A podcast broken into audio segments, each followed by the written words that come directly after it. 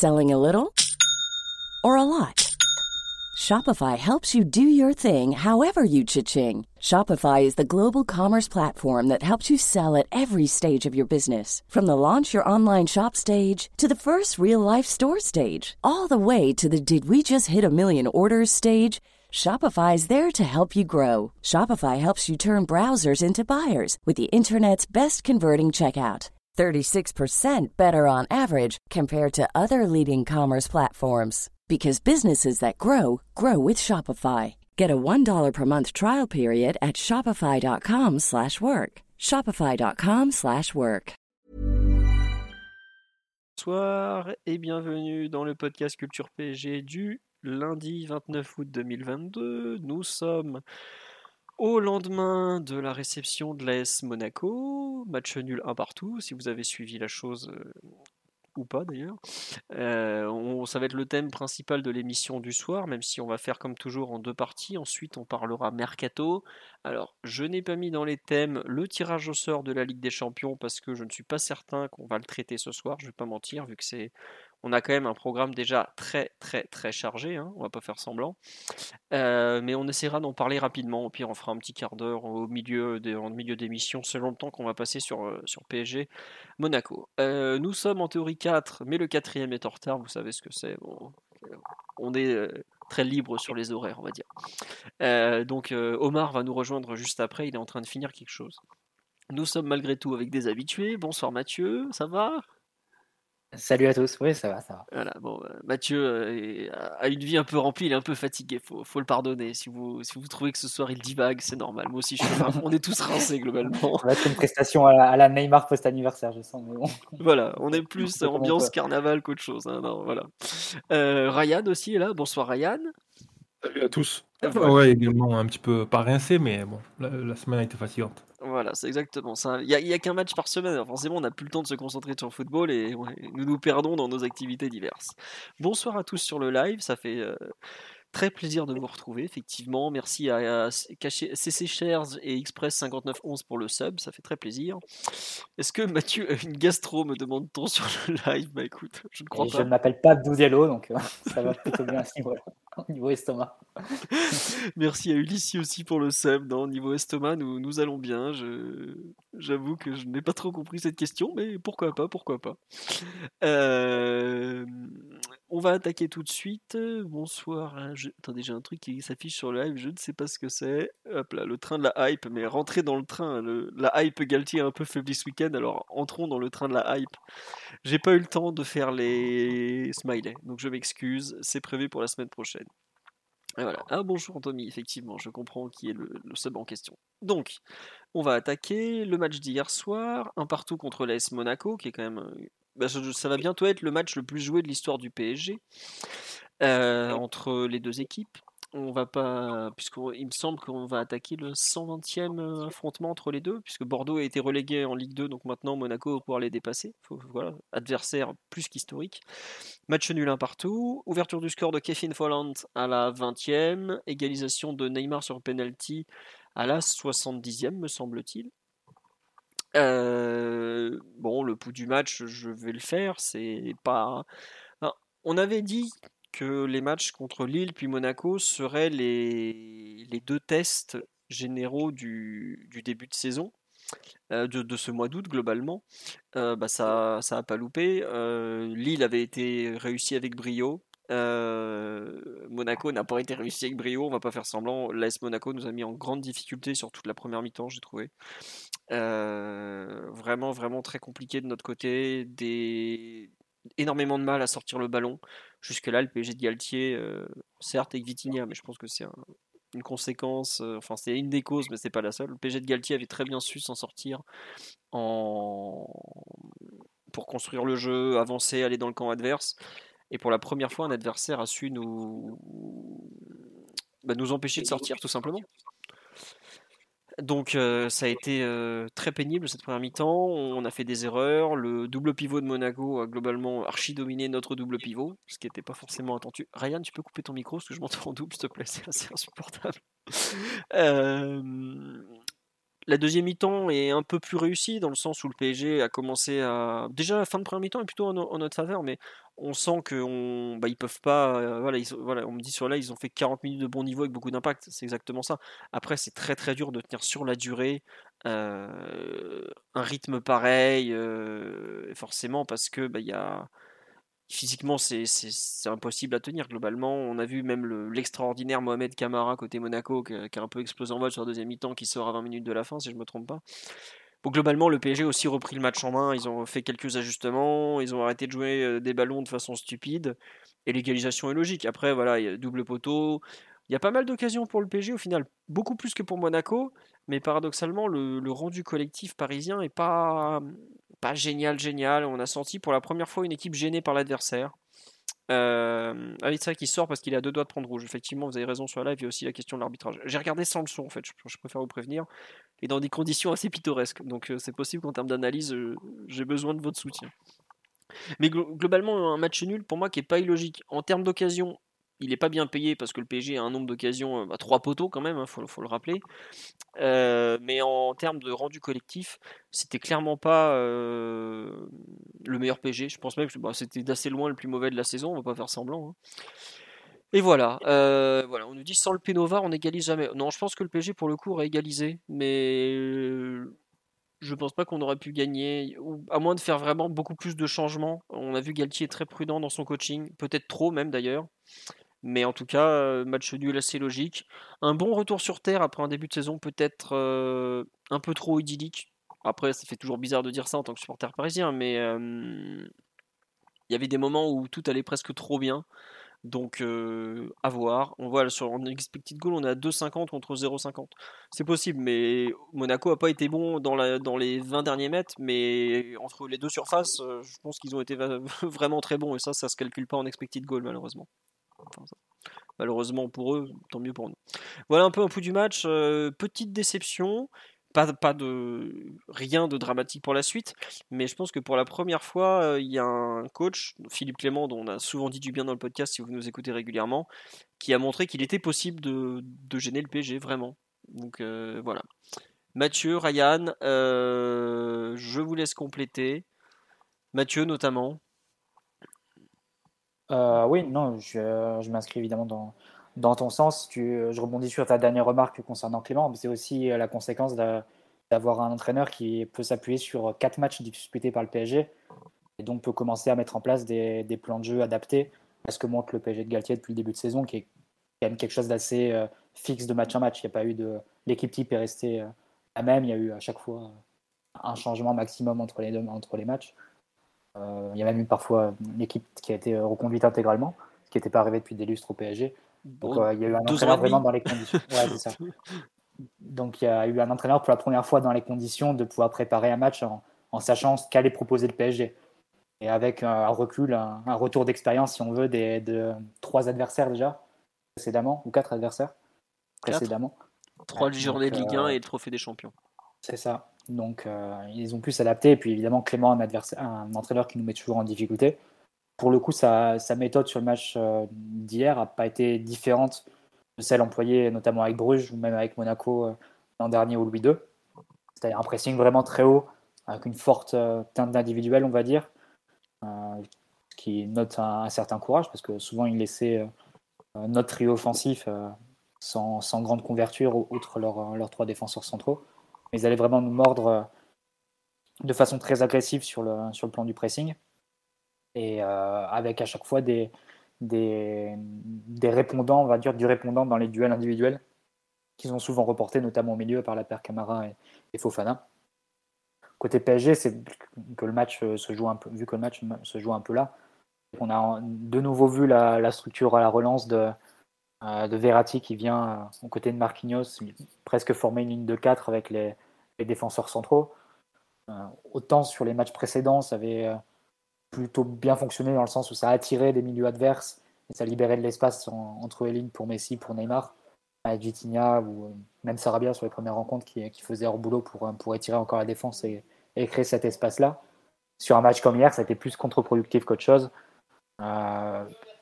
Monaco suivait les décrochages de Verratti. Fofana se retrouvait parfois très très haut au, pressing. mais on va dire qu'ils étaient beaucoup plus agressifs. Et quand les ballons arrivaient un peu entre deux, euh, vers Messi, vers Neymar, vers, euh, vers Mbappé, leurs défenseurs ou leurs milieux remportaient les duels individuels, ils passaient devant. au final, c'est comme ça que sur les, je sais pas, les, 20 premières minutes de jeu jusqu'au but, autant Paris a une possession très large, je pense que ça doit être 3 quarts, 1 quart la possession, mais on n'est quasiment pas sorti de notre camp. Et, euh, Monaco a une domination territoriale qui est, très large. Donc, même si ça ne se traduisait pas forcément en occasion, mais sans doute que la partie de Monaco a, pêché un peu à ce niveau-là. Parce que je pense que le, but, c'est leur première frappe dans, le match, but de, volante. Euh, ben, malgré tout, ils nous mettaient dans notre camp, on était vraiment dans la, dans la capacité à ressortir les ballons. Donc c'est un premier avertissement à ce niveau-là, un premier avertissement conséquent. Autant les adversaires précédents, ils avaient tous fait un peu preuve de naïveté laissant beaucoup, beaucoup d'espace pour jouer euh, Neymar et, Messi pour apparaître entre les lignes et ensuite euh, distribuer le jeu comme euh, eux seuls savent le faire. Là, on a eu vraiment un, adversaire qui s'est adapté, qui nous a mis dans notre camp. Et ensuite, il y a eu des, des réponses individuelles côté PSG qui ont pas été, très bonnes, passer sans doute de, prise d'initiative des centraux, de décrochage encore intempestif de, Neymar à certains moments, qui sans doute un peu agacé de ne pas toucher le ballon et est venu le, le, chercher très très bas en plus des, de la position déjà assez reculée de, de Verratti et de Renato. Donc euh, voilà, c'est quelque chose qui a vraiment pas fonctionné côté PSG durant cette première mi-temps. Évidemment, en deuxième, avec la, fatigue côté Monégas, ça s'est plus joué dans le camp de Monaco. Mais sans qu'on retrouve vraiment la fluidité des, premières rencontres. globalement, même si le match finit à 18 tirs à 4 et 2,5 à 0,5 pour les expected goals, les actions du PSG, c'est vraiment des actions euh, un peu accidentelles. C'est des, récupérations et ensuite ça va vite en contre. Euh, moment un peu, de, un peu différent de, certains joueurs. Bah, typiquement, l'action du deuxième du, poteau, bah, c'est Messi à un moment, il décide de prendre la balle et, d'y aller tout seul parce qu'il voit l'espace. C'est vraiment le type d'action individuelle qui viennent vraiment des joueurs, qui ne sont pas des actions construites euh, depuis le gardien, comme on avait pu voir la semaine précédente face à Lille.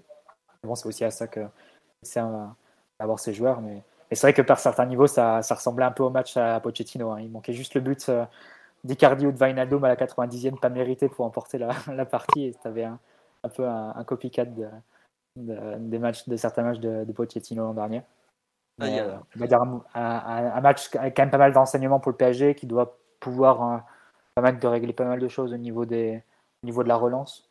Elle a été très peu testée jusqu'à présent. Donc euh, si le résultat ne nous est pas favorable, au moins c'est un match dont on peut tirer des enseignements et sur lequel le staff peut travailler, ce qui n'est pas inutile à ce stade de la saison où évidemment rien n'est définitif. Ouais, bah justement sur live on disait ouais, euh, faut, pas non plus tout. Enfin, il y a des gens qui disaient c'est très inquiétant à 10 jours de jouer la Juve. Alors, rassurez-vous, hein, la Juve est pas. enfin, Mathieu peut vous en parler euh, s'il a pas envie de se suicider ce soir en en parlant, mais c'est pas non plus la grande forme chez eux. Et euh, c'est pas, c'est deux contextes tellement différents, la Ligue 1, la Ligue des Champions, voilà. Autre chose qu'on nous dit, c'est un peu de positivisme. Non, tout n'est pas jeté. Il y avait forcément un jour, le PSG de Galtier n'allait pas jouer 38 journées parfaites en dominant tous les adversaires. C'est logique d'être mis en difficulté. après, moi, je trouve qu'il y a peut-être eu un peu de, suffisance côté parisien. ce que dit Verratti dans son interview d'après-match, alors, il parle d'attaquer plus la profondeur, d'être plus juste techniquement. Et je regrette quand tu as des joueurs aussi forts, être plus juste techniquement, c'est un peu être plus concentré aussi, hein, parce qu'ils n'ont pas non plus, euh, au bout d'un moment, un peu d'application, c'est pas très, très, très, très. Enfin, ils en sont largement capables, quoi. Euh, peut-être qu'ils ont aussi un peu manqué de patience. Euh, j'ai un peu l'impression que le PSG a été déstabilisé par, par l'équipe de Clément et le, plan mis en place. Et voilà, comme dis sur live, on a manqué de justesse. Je pense qu'on a manqué de patience aussi.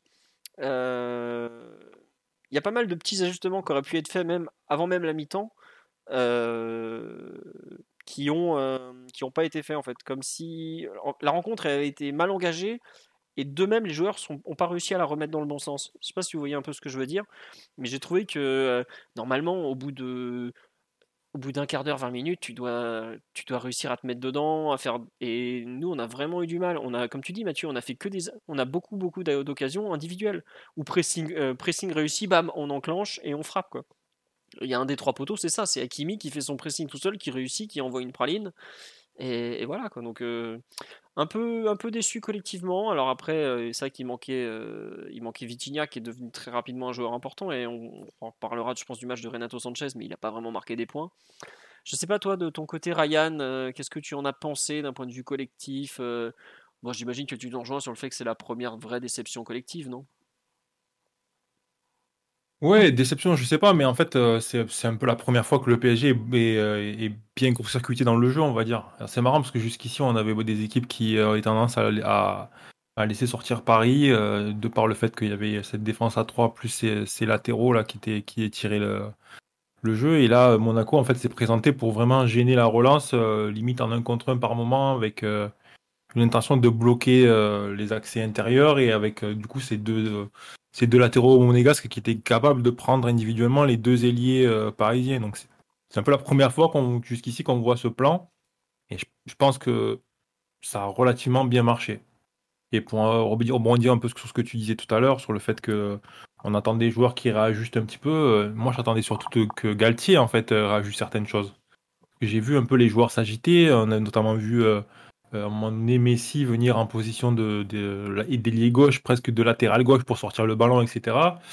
Mais euh, où étaient les solutions de l'entraîneur? Ça, c'est, quand même, euh, c'est quand même un peu intriguant, quoi. C'est marrant, c'est qu'au moment où tu dis ça, il y a une personne sur live qui dit que, pareil, qui trouve comme toi que Galtier a trop tardé à réagir et et n'a pas été n'a pas été bon. D'ailleurs, je trouvais son, enfin, je sais pas ce que vous en avez pensé. On a eu pas mal de plans de la télé. Je trouvais son langage corporel pas terrible sur le banc de touche. Il faisait inquiet et sans solution. Enfin, après, c'est si moi je le ressens derrière ma télé, je pense que les joueurs, euh, bon, pas forcément le même ressenti, mais je l'ai pas trouvé serein comme les premières fois et plutôt gêné et voire éteint. Quoi. Vous avez eu un peu sur cette, cette image euh, ou pas de votre côté? Personnellement, je me suis pas trop attardé sur les, plans sur Galtier, mais pour en revenir au jeu et au fait qu'il peut-être manquait pas de solution, euh, il y a un truc qu'on a vu de manière récurrente depuis le début de saison, c'est la progression euh, via les ailiers. Que ce soit pour gagner la profondeur ou simplement pour euh, faire une passe latérale et avec le pour les latéral pour Hakimi ou ou j'ai oublié son nom. Mendes pardon qui va, qui va progresser qui progressent sur leur couloir. Et, hier, il n'y avait pas du tout ça, en fait. Hier, il y avait vraiment une vraie problématique pour amener le ballon sur les côtés et avancer avec le ballon. D'ailleurs, si vous regardez un peu les passes que Mendes et Hakimi ont fait sur cette rencontre, ils ont beaucoup, beaucoup, beaucoup, beaucoup de passes en retrait et dans des positions où ils étaient proches de la ligne médiane. Donc ça montre quand même qu'il y avait ce problème de faire progresser la balle. Et après, qu'est-ce qu'on voyait? Assez souvent, Neymar et Messi, mais surtout Neymar, décrocher, essayer de récupérer une passe directe d'un des, euh, défenseurs centraux, essayer de se tourner, de mettre donner de la vitesse et tenter une passe risquée. Parfois, ça faisait, ça faisait mouche, il y avait la situation qui se débloquait. Parfois, la passe n'atterrissait, euh, n'allait vers personne. Donc, on sent qu'effectivement, là, au niveau de, de la relance, et pour court-circuiter ce, ce pressing monégasque, ben, il n'y avait pas trop de répondants d'un point de vue collectif. Parce qu'après, on peut pas dire que les joueurs n'ont pas essayé. Neymar a essayé, Messi a essayé, Verratti euh, s'est coupé en quatre aussi pour essayer de sortir le ballon. Euh, personnellement, moi j'ai vu les joueurs du PSG essayer de trouver des solutions. Après, on attendait sans doute aussi que l'entraîneur propose quelque chose. Ouais. Tiens, c'est marrant sur live par rapport à l'attitude. Il y a d'autres personnes qui ont trouvé comme moi qu'il était un peu euh, nerveux, frénétique sur son chewing-gum en premier temps. Et c'est vrai que sur la dernière demi-heure, 20 dernières minutes, il crie beaucoup sur l'arbitre et tout. Et ça, je je trouve que ça fait un peu partie de la découverte de, son effectif, je trouve. Où c'est pas c'est pas forcément une bonne chose parce qu'on sait qu'on a un effectif qui a déjà tendance à sortir des matchs et à rester concentré. Et, voir l'entraîneur lui aussi hurler sur euh, l'arbitrage, le quatrième arbitre, bah, c'était euh, Gaël Angoula si je me trompe pas, l'ancien joueur. Je je suis pas sûr que ça soit une bonne chose. Euh, je crois que c'est Tourelle qui répétait régulièrement oui, on a une attitude très sud-américaine. très émotive. Et euh, dès que le match tourne un peu mal au PSG, on sait que nos joueurs ont tendance un peu à, comment dirais-je, à, sortir de, la rencontre un peu et de le voir lui aussi se mêler de ça. Je, enfin moi je me suis tout de suite dit oh c'est pas c'est pas c'est pas une approche qui va les aider au final. Et à la fin, euh, bah, euh, sur les dix dernières minutes, il y a Monaco qui gagne du temps évidemment. Un au parc pour eux c'est un bon résultat et on tombe dans ce piège. Et voir l'entraîneur euh, lui aussi tomber dans ce piège de l'arbitrage. Après, c'est vrai qu'il a toujours, euh, il a toujours été très actif sur le banc de touche, mais je suis pas sûr euh, que c'était une très bonne chose. il doit comprendre que ça n'aide pas forcément son équipe de, le faire. oui, c'est sa nature, mais au bout d'un moment, il faut savoir se contrôler. Hein. Pochettino, ça n'a pas toujours été un légume avant le PSG. Donc, ah, c'est la quatrième journée, c'est ça? Mmh. C'est la quatrième journée du championnat. Il y a aucune situation d'urgence, ni. Euh, même si tu laisses 3 euh, points ce soir, euh, on va se détendre, quoi. C'est la marge de progression et le temps pour euh, corriger le tir, si jamais il devait être corrigé. Et enfin, il y a de quoi faire. Il n'y a pas de raison de s'inquiéter. Si tu commences un peu à perdre maintenant à la quatrième journée, quand tu es en position de favori, que tout se passe bien dans l'ensemble et tout, qu'est-ce que ça va être euh, en février si tu as, je sais pas, 3-4 jours importants, dont deux qui sont blessés, etc. Enfin, il va falloir quand même mm. montrer autre chose, quoi. Ouais, après, tu vois, quand il défend, par exemple, Sarabia qui se fait massacrer par derrière par Badiachil, ça, je trouve ça normal. Mais il y a des fois, il hurlait. tu as dire, attends, tu, fais un à domicile contre Monaco, tu as zéro blessé. T'as pas besoin d'hurler comme ça, quoi. C'est pas. J'avoue que j'ai pas trop compris. Après, je pense qu'il y avait une idée de pousser un peu l'équipe. Tu voyais aussi mmh. récupérer le ballon lui-même et le redonner aux joueurs pour faire les touches, par exemple. Ce genre de choses. C'était plus pour, pour booster un peu et et essayer de transmettre de l'énergie dans des minutes où ça allait beaucoup jouer là-dessus, parce que quand tu rentres euh, dans le dernier quart d'heure, tu n'as plus vraiment de, tactique à ce moment-là qui, entre en, ligne de jeu. Mais après, sans, faire vraiment l'exégèse de, son comportement, parce que chacun peut vivre le, match à sa façon. Euh, je pense que la, grande difficulté, et ce que soulignait Ryan, c'est-à-dire le manque de solutions qu'il a pu trouver, ça, qu'il a pu euh, offrir à son équipe, pardon, à la relance, ça, c'est plus embêtant par contre. C'est vrai qu'on n'a pas vu de. Après, sans doute que les solutions sur le banc ne le permettent pas forcément. Mais tu n'as pas eu de, de changement de dispositif, par exemple, de dire on a trop de joueurs trop bas sur le terrain, ça invite la pression de Monaco et ça nous met dans notre camp. Euh, ou bien carrément quand on était passé en deuxième période et qu'on devait attaquer, ça servait pas grand chose. Ça ne servait pas grand chose d'avoir les, les, trois centraux comme ça en ligne euh, assez, bas sur le terrain. Il n'y a pas eu de, de volonté de, de, changer de dispositif à ce moment-là ou de, d'innover ou d'apporter une solution un peu, un peu différente à son équipe. C'est-à-dire que la rentrée de Danilo a été plutôt apporter du positif, mais c'était dans le cadre du même, euh, même dispositif. Il change quand même un profil. Euh, en termes de dispositif, non, il n'a pas fait. Euh, alors, moi, personnellement, à l'heure de jeu, j'attendais la, la, sortie d'un défenseur central. Je ne sais pas de votre côté, mais. Mais on voit à un moment donné qu'il cherche quoi faire aussi, parce que je crois que vers début de la 50e minute, je crois, il y a une, situation où Paris a une longue phase de possession et un Marquinhos qui est littéralement dans la surface de réparation. Euh, il y a 1-0, il te reste presque 40 minutes de jeu. Pourquoi ton défenseur central et, tu sens que quand même il cherche à faire. Il, voilà, il se rend compte qu'il y a un joueur de trop peut-être derrière qui peut peut-être servir ailleurs sur le terrain. Euh, et effectivement, c'est toujours un peu Marquinhos qu'on voit euh, bazarder un peu entre guillemets. On voit que sur les phases de relance, il essaye de, prendre un peu plus de hauteur, d'offrir une ligne de passe, etc. Est-ce que c'est parce qu'il prend pas assez de responsabilités à la relance ou est-ce que c'est parce qu'il le sent plus apte à recevoir le ballon entre les lignes ou au milieu de terrain? Ça, c'est une question qu'il faudra lui poser peut-être. Mais euh, en tous les cas, oui, je crois qu'il a essayé de trouver des solutions euh, sans faire de changement, c'est-à-dire sans euh, révolutionner un petit peu son, son effectif. Ce qui est dommage parce que il a quand même des solutions sur son banc. Bah Marquinhos, je pense que ça tient plus de l'initiative individuelle quand il se retrouve dans la surface adverse, ce genre de choses. C'est quelque chose qu'on qu doit faire assez régulièrement dans les matchs. Ouais, je, me suis posé la question, effectivement, mais euh, là, ça pose aussi la, question sur l'importance, le, les choix de l'entraîneur, quoi. C'est si les joueurs font un peu ce qu'ils veulent sur le terrain, euh, là, c'est quand même. Euh, as 40 minutes de, il te reste 40 minutes de jeu, tu es mené 1-0 sur un match contre un adversaire quand même qui est d'un envergure pas le, pourquoi, pourquoi cette urgence, pourquoi cette volonté de suite d'aller dans la surface, pourquoi tu vois. Il y a un truc un peu quand même, euh, je trouve, qui, qui, qui, dégage un peu du désordre. Enfin, c'est à l'entraîneur de, de faire des solutions là-dedans. Le désordre dont tu parles, tu le vois peut-être encore plus dans les dézonages, de, le décrochage de Neymar, dont on a parlé un peu plus tôt.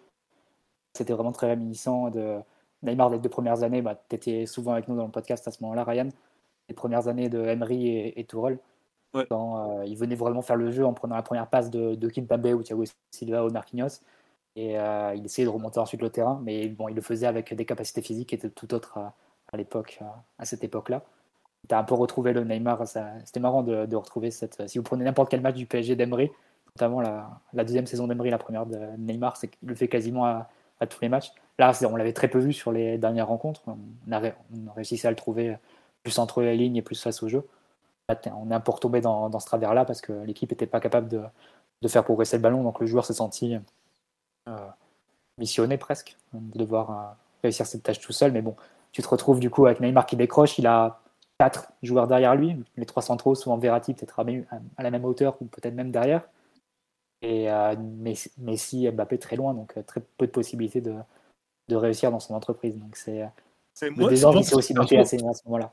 Ça, ça me choque pas. je veux dire, je pense que c'est acquis là. On est à un stade où Neymar, il a une liberté totale ou quasi totale sur le terrain parce que c'est le joueur le plus apte à peut-être à, apporter des solutions pour sortir le, ballon, parce que c'est le leader, on va dire, euh, technique de l'équipe, etc. Donc, ça me choque pas que Neymar il se déplace comme ils veulent sur le terrain.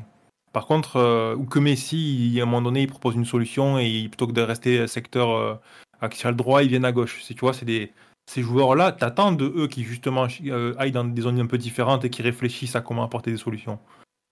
Par contre, si un défenseur central il commence à vouloir aller dans la surface de réparation seul euh, sans raison particulière, sans consigne du coach, là ça me paraît un peu plus de l'ordre du désordre. Là où j'interpréterais ça, dans le cas de Neymar et Messi, j'interpréterais ça comme les leaders techniques de l'équipe sont en train d'essayer de d'apporter des solutions et ce sont les joueurs les plus aptes à le faire. Mais petite parenthèse, c'est pas c'est pas non plus l'histoire du match. Euh, l'histoire du match, c'est que Monaco a bloqué Paris au niveau de sa relance et que ça a posé toute une série de problèmes qui, ont été cascades, qui, ont, qui sont arrivés jusqu'à un point où Paris n'arrivait pas forcément ni à créer du danger sur les ballons que ça l'intéressait, ni à progresser comme on l'a vu depuis le début de saison. Et euh, bah, ça va être intéressant de voir euh, justement est-ce que d'autres équipes vont répliquer vont essayer de répliquer ce système monégasque? Ouais. Omar qui vient de nous rejoindre. Bonsoir Omar. Tu es là, c'est bon? Bonsoir, bonsoir à tous. Navré d'être en retard. Euh, le conseil municipal a duré un peu longtemps, tu arrives quand tu peux, il n'y a pas de souci. euh, bon, le, le, le, pouls du match, on t'en dispense et tout. Sur, euh, justement, il y avait l'idée euh, que Ryan a émise tout à l'heure, ou c'était Mathieu, le, il a été surpris de ne pas voir Galtier toucher à sa ligne de 3, notamment au moment où le, où le PSG est dans le dur toi, je sais que c'est aussi un point qui t'a un peu chafouiné hier soir, le fait de rester à 3 comme ça, où tu t'es demandé un peu euh, pourquoi, quoi? Ouais, la, première des choses, c'est que, en fait, par rapport à l'occupation des espaces, est-ce que le match te, te demandait en deuxième période euh, ce que Monaco a, a, très bien fait pour nous annihiler, c'est vraiment qu'ils ont. Ça, ça je, fais, je fais une petite aparté, mais ça m'a fait rire parce que c'était des échanges qu'on avait avec un peu Titi il y a, il y a deux, trois semaines, quand j'essayais de lui expliquer qu'en fait Paris ne pressait pas, mais essayait juste de cadrer euh, lorsqu'il perdait le ballon. Bah là, pour le coup, on a vu une leçon de pressing collective à 7 pendant au moins 35 minutes, ce qui a donné beaucoup d'égalité numérique sur le terrain et toujours un homme libre face au jeu côté, côté Monaco. Et c'est ce qui a fait que, ben, typiquement, Verratti s'est époumoné à, à essayer d'exister dans la densité où euh, Monaco n'a pas mis euh, que des muscles, ils ont aussi mis beaucoup de, discipline et beaucoup de finesse technique dans les ressorties de balles. Je pense notamment à, Camara et Fofana quand, quand je dis ça, qui, qui, ont, vraiment chassé très très très haut. Pareil pour euh, Dissassi et Badiachil qui sont partis chercher Neymar et Messi euh, parfois bah, jusque dans nos, dans nos 30 mètres. Et euh, c'est quelque chose d'assez coutumier chez, chez Clément qu'il a encore fait. À vrai dire, il sort souvent le, smoking au, au, Parc des Princes, mais euh, pas très surpris pour le coup que, que Monaco ait opté pour ce point-là parce que c'était entre guillemets quelques fragilités que Paris avait montrées dans des matchs déjà bien plus favorables. Et, euh, et en effet, euh, si j'avais eu la chance d'être aux responsabilités, moi j'aurais rapidement sorti euh, un défenseur central. déjà d'une part parce que dans ton occupation du terrain adverse, quand Kipembe pour le coup assez aventuré va se placer dans le, dans le camp adverse pour avoir ton pôle créatif côté gauche, tu as constamment pardon, Marquinhos et Ramos qui sont un peu à la traîne sur ces phases-là, que tu peux pas trouver euh, ni, entre, ni dans les espaces, ni pour construire ta relance. Et c'est ce que bah, Monaco avait très très bien ciblé et effectivement rajouter un joueur au, au milieu possiblement en point de basse ou, ou plus haut, bah, tu aurais ramené euh, une supériorité positionnelle face à, face à Fofana et Camara notamment. Et, euh, et d'ailleurs, on l'a vu lorsque, bon, c'est un peu à, à décorréler parce que c'est le moment où, où Clément a un peu géré ses, ses cartons jaunes, mais l'entrée de Danilo à laquelle Mathieu faisait allusion, elle est très bonne parce que il retient l'axe, il permet un petit peu à l'équipe de gagner une, une dizaine de mètres, d'une dizaine de mètres, pardon, et au final, euh, techniquement, sur un point qui lui a souvent été reproché, il a été très juste dans, dans ses transmissions et il a toujours touché les bonnes zones. Donc ça a permis vraiment à, à pareil d'être bah, plus haut, d'avoir un petit peu sa, sa, meilleure période, mais en effet, euh, moi j'ai trouvé que le, le système A3 était inopérant parce que Monaco a vraiment vraiment euh, totalement coupé la profondeur euh, et euh, réduit le champ d'expression des pistons à, à quelque chose de, de, quasi nul. Et on a vu que arrêter, Hakimi notamment, c'est vraiment pas le même joueur, tu vois. Et ça, ça c'est des plans qui bah, seront forcément vus et revus et que d'autres équipes nous, nous apposeront, surtout que Monaco a eu euh, n'a pas eu totalement la gestion du match qu'ils auraient voulu du fait qu'ils ont eu énormément de, cartons sur des joueurs clés. Donc euh, je rejoins euh, et désolé, je fais une réponse un peu longue, mais je pense que rapidement il y avait plus à aller chercher en, rajoutant un joueur dans le dans cœur du jeu et en ayant une ligne d'attaque à 3, mais du coup 3 sur les trois défenseurs, ce, qui les aurait, ce qui aurait fait peut-être qu'ils soient un peu moins aventureux dans, dans l'idée d'aller presser et de défendre en, avançant constamment. Pour toi, Omar, je rebondis sur la, dernière idée que tu exprimes. Pour toi, tu aurais sorti un défenseur dès la première mi-temps, le scénario Monaco de presse, la deuxième mi-temps où tu es plus dans leur camp et effectivement, ça a moins de sens d'avoir euh, trois joueurs constamment derrière le ballon. Est-ce que ta remarque, elle s'applique aussi dans la, partie du match où Monaco est venu te chercher très haut? Est-ce que là, le problème, c'est vraiment d'avoir trois défenseurs ou d'avoir trois défenseurs plus Verratti qui décrochent euh, à leur niveau? Ce qui crée ensuite des distances très longues bah avec tes offensifs pour les, pour les toucher. Pour moi, il y a, il y a deux choses euh, qui sont un petit peu corrélées. Le premier point, c'est que effectivement, en première période, autour de la, de la 30e, pardon, on, a assez vite remarqué que tu n'avais plus qu'un seul milieu qui décrochait, c'était constamment Verratti.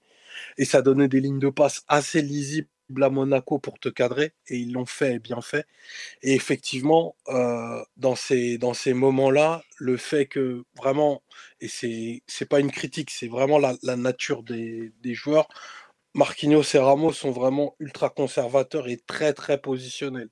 Donc, ils vont pas par nature accompagner ce type d'action en, en allant se mettre 10-15 mètres plus haut, ce qui permettra à tout ton bloc de remonter. Donc, en réalité, tu as raccourci l'équipe, mais tu as raccourci l'équipe dans ton camp. Et, euh, après, c'était difficile d'anticiper que, que Monaco ferait un match, de, un match de couverture, un match de pressing de ce niveau-là. Donc, ça pouvait s'entendre aller à la 40e, après, faut pas mettre de côté l'aspect psychologique. Euh, Marquinhos, Ramos et MB sont hyper titulaires. Ils sont trois crans au-dessus euh, tous, les, tous les joueurs qui pourraient les, challenger au poste. Tu n'aurais pas envoyé un bon message dans ton entreprise de séduction en en sortant à la mi-temps. Par contre, rapidement, quand le rapport de force s'est inversé en deuxième période et que pour le coup, tu as pu t'installer dans le camp adverse, Là, je pense que typiquement, un milieu de plus, et sans citer aucun des milieux qui aurait, qui aurait été sur le banc, t'aurais apporté la sécurité que les, que les deux défenseurs centraux avaient. Euh, en, en, étant une espèce de digue au centre et ça aura permis à, à Verratti de naviguer un petit peu plus haut et d'aller apporter ben, sa, sa, qualité dans des, dans des espaces comprimés et peut-être trouver Neymar un petit peu plus haut, tu vois, qui lui semblait en encore être dans un soir de, très bonne inspiration. Et c'était aussi le cas de Messi, moins de Mbappé. Donc, euh, je pense que à la 50, allez, 55e, 60e, avait des idées claires sur le match et la mi-temps que, que, Monaco voulait faire et que tu aurais pu un peu forcer le destin pour aller chercher ces deux points en plus. Mathieu, tu veux répondre ou non C'est bon, tu, tu es satisfait? Bon, Ryan veut répondre. Oui, Ryan, oui. Non, j'allais dire, bah ouais, dans l'ensemble, je pense que ça reste délicat aussi pour Galtier. De... C'est vrai que nous, on se projette un petit peu. Euh, on se dit, bon, il faut sortir un défenseur central, etc. Mais il y a, y, y a, forcément euh, le management là-dedans.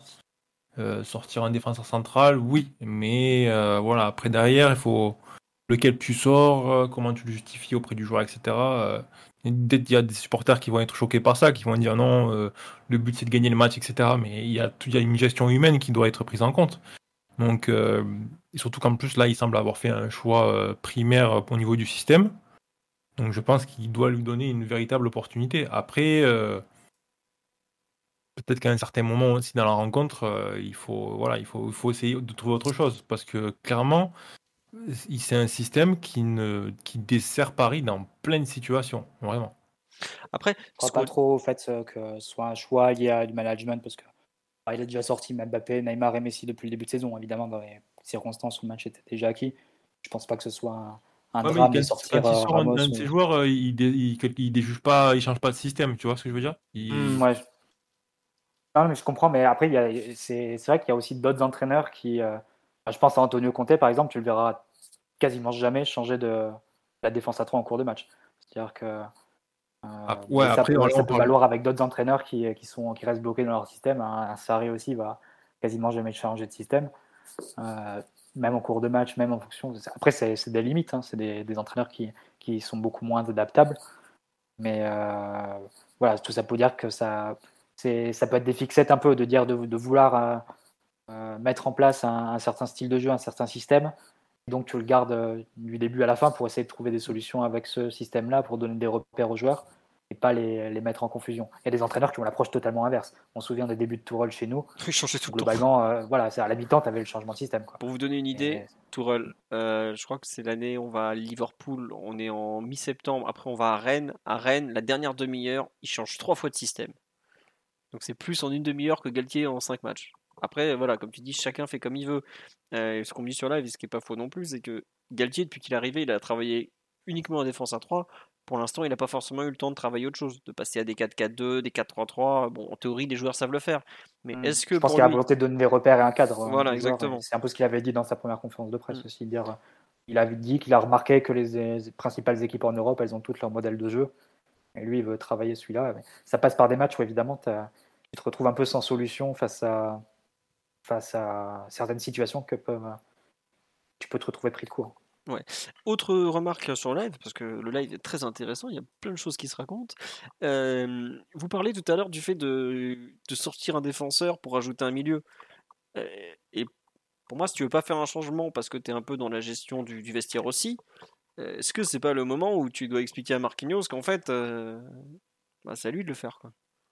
Et c'est vrai, pour moi, c'est totalement ça. Alors après, sachant qu'on relance avec une, espèce de, comme tu dis Mathieu, une ligne de 4 où Verratti vient, où on se retrouve avec Ramos arrière droit, Kimpembe arrière gauche, est-ce qu'il faudrait pas à ce moment-là devenir une sorte de carré où tu aurais, euh, je sais pas, Verratti, Marquinhos devant les deux autres, euh, ce qu'on voit des fois, euh, d'ailleurs parfois, mais est-ce que c'est pas justement déjà là la suite de, de, cette défense à 3, l'évolution qui doit venir ensuite, c'est justement être en mesure d'avoir un des trois derrière et autant le dire que ça va pas être Ramos, vu son âge, ni Kimpembe, vu qu'il est quand même pas très très rapide au milieu pour se retourner. C'est forcément Marquinhos qui, pour le coup, euh, est totalement apte, il l'a déjà montré. Est-ce que ça doit pas venir juste, ça doit pas être l'étape d'après? Après, c'est on le signale sur le live c'est très vrai. C'est est-ce que Marquinhos le veut? Je sais pas s'il le veut, mais en tout cas, il y a un moment, il va devoir le faire pour moi. Oui, Ryan? Ouais, je sais pas si c'est une histoire de, de, volonté et je sais pas si c'est la bonne question, mais en fait, je me dis, dans la mesure où, euh, où Galtier utilise Verratti dans ce rôle de, de, de premier milieu devant la défense et qui, a tendance à, décrocher très bas et tout, et, d'ailleurs, je trouve que c'est un rôle qui lui va bien parce que c'est dans sa nature, donc euh, ça coïncide. Je sais que certains sont agacés de voir euh, Verratti descendre avec trois défenseurs centraux, mais moi je pense que le problème c'est qu'il y a un défenseur central en trop et pas que le Verratti décroche et que donc, euh, ce, dont il a besoin, je pense, c'est de enfin Verratti, c'est de milieux de des milieux qui occupent une hauteur différente à la sienne. Donc, est-ce que Marquinhos est ce milieu de terrain-là Parce que là, il ne s'agit pas euh, de demander à Marquinhos d'obtenir, d'occuper la première ligne de mm. relance, d'être le premier milieu de terrain devant la défense et de déplacer Verratti. Il s'agit de garder. Voilà, c'est ça. Parce que là, après, tu changes encore plus de choses en termes d'animation. Euh, plus la même organisation. Et il me semble qu'une des choses les plus intéressantes que qu'on voit depuis ce début de saison, c'est l'importance de Verratti et le fait qu'il semble euh, capable de prendre énormément de responsabilités. Ce serait dommage, je pense, de revenir en arrière là-dessus. Donc, euh, est-ce que Marquinhos c'est le bon milieu terrain pour, euh, par exemple, occuper un poste de relayeur, pour offrir une des lignes de passe un peu plus haute à Verratti, parce que ce dont il a besoin, en fait, Verratti, c'est pas des joueurs derrière lui, c'est des mecs devant lui qui sont capables de recevoir le ballon pour le faire progresser. Donc, euh, et Neymar aussi d'ailleurs, Neymar et Messi, quand ça coince un petit peu et qui sont dans des qui sont plutôt bien cadrés, ils ont besoin de ce joueur-là qui va occuper une hauteur différente, qui va être capable de recevoir le ballon dans une zone euh, un peu difficile et qui va leur, leur, permettre de, enfin, qui va les libérer aussi un petit peu quoi. Ouais, je sais pas Mathieu ou Omar ce que vous pensez de la thèse de notre ami euh, Ryan sur effectivement la difficulté de d'inventer un milieu de terrain à partir des, trois derniers. Oui Omar, vas-y. Ah, tu, peux, euh, tu peux faire un petit peu l'organisation miroir avec ce qu'a proposé Monaco. Et, euh, et, je parle juste au niveau, euh, même pas des, je parle vraiment pas des qualités intrinsèques, je parle du plan de jeu spécifique et ce que ça demande en termes de, de comportement. Bah, tu regardes Maripane, Badiachil et, et Dissassi, bah, ils avaient des consignes, mais vraiment hyper clairs desquels ils se sont peu ou pas départis. Le problème de notre défense à, à 3 aujourd'hui, c'est que, ok, il y a des profils ultra différents et, et moi, je vais pas demander à, à Sergio Ramos d'aller chasser à 70 mètres de son but. Il en est athlétiquement pas capable. Et puis en plus, il a assez fait dans le foot pour qu'on puisse lui dire de faire ce genre de truc désormais. Euh, le corollaire de ça et le souci, entre guillemets, dans cette défense à 3 là, c'est que c'est une défense ultra, ultra passive. Il n'y a pas de. Il y a peu ou pas de, changement de rythme, il n'y a pas d'envie d'avancer, et quelque part, c'est jouer à 3, mais accepter de subir trop bas dans ton camp. Et, l'écueil de, ça, en général, tu proposes une défense à 3 parce qu'effectivement, euh, tu as cet aspect solidité axiale, mais tu as cette capacité à avancer, à être beaucoup plus haut que ce que, ton, que, que ce que te conférerait une charnière classique. Là, dans le type de match proposé qu'a proposé Monaco, c'était effectivement d'aller immédiatement nous presser, mais très fort, et de fermer toutes les capacités de passe.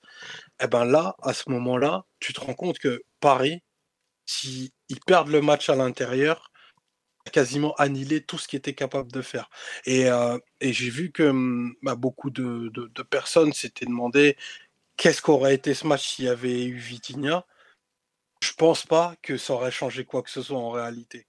Parce que même lui, qui a d'immenses qualités en termes de, hum, de continuité de la, possession, bah, il se serait retrouvé dans un match où en réalité il y a peu de ballons dans les bonnes zones, qui a un pressing comme euh, t'en vois rarement. Hein, et, en tout cas, à l'échelle de la Ligue 1, il y a, très peu d'équipes qui peuvent proposer un pressing cohérent qui va fermer les lignes de passe et derrière aussi avoir la, la bonne qualité de réaction à la récup. Et, euh, et ça, mine de rien, on s'est retrouvé sans idée parce que les exploits individuels qu'ont pu faire Neymar et Messi et même Mbappé sur des prises de balles orientées à 50 mètres de leur but, bah, ça reste des exploits. C'est pas, c'est pas quelque chose de collectif. Et c'est là où, en réalité, moi, je reste un peu sur ma fin dans ce match-là. Alors, euh, oui, il y a, beaucoup de situations de frappe, il y a trois poteaux.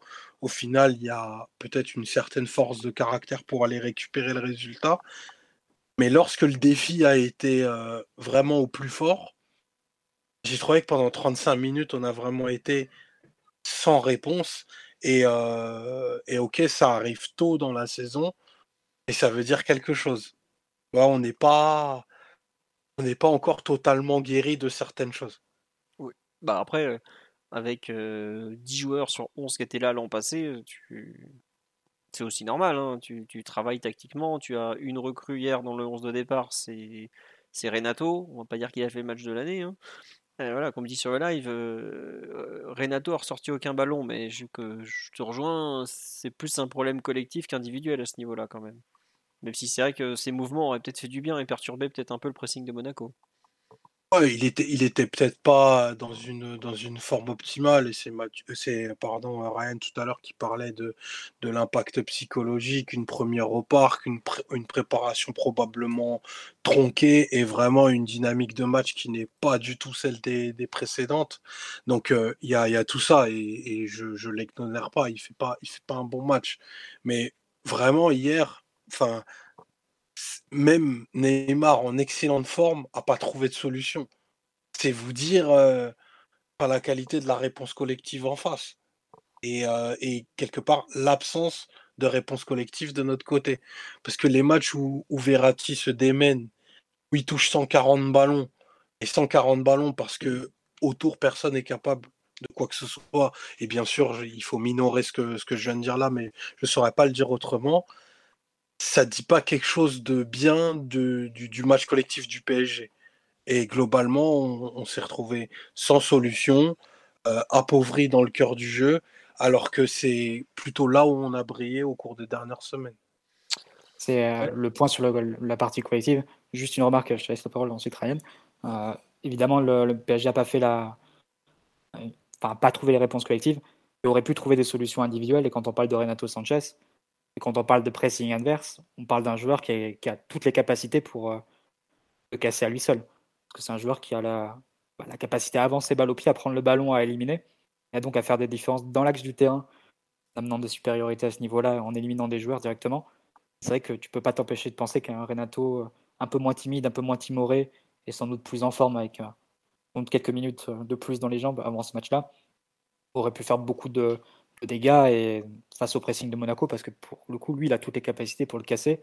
Et ensuite, euh, comme Monaco, le pressing était très individuel, tu élimines un joueur, ensuite c'est du 1 contre 1 où c'est beaucoup, beaucoup d'espace pour, pour tes attaquants. Donc, euh, il a aussi manqué un peu, de, un peu ça au niveau individuel. Évidemment, au niveau collectif, les solutions n'étaient pas là. On a, on a parlé de Galtier, des, des, différents problèmes de la défense à 3. Aussi au niveau individuel, hormis Neymar, je pense que tout le monde était verratique à essayer de trouver des solutions. Je pense que du milieu à l'attaque, tout le monde était un peu, un peu en dedans et pas dans les meilleures dispositions pour, euh, pour casser un peu le match, pour casser un peu les, marquages de Monaco.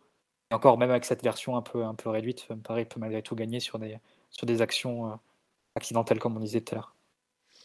Ouais. Les milieux de terrain, ils ont très souvent reçu, euh, milieu de terrain et attaque, euh, reçu le ballon dans des conditions difficiles. Souvent dos au but, cadré, avec l'obligation de jouer vite. Là, euh, une des grosses différences qu'il y a avec les matchs depuis le début de saison, par exemple, c'est que quand le ballon il va sur les latéraux, que ce soit euh, Hakimi ou. Euh, euh je vais arriver. J'ai oublié Mendes, son nom. Nuno euh, Est-ce qu'il a fait Carvaral, Ryan Tu peux retirer son nom. Hein. Ouais, ouais, c'est vrai en plus.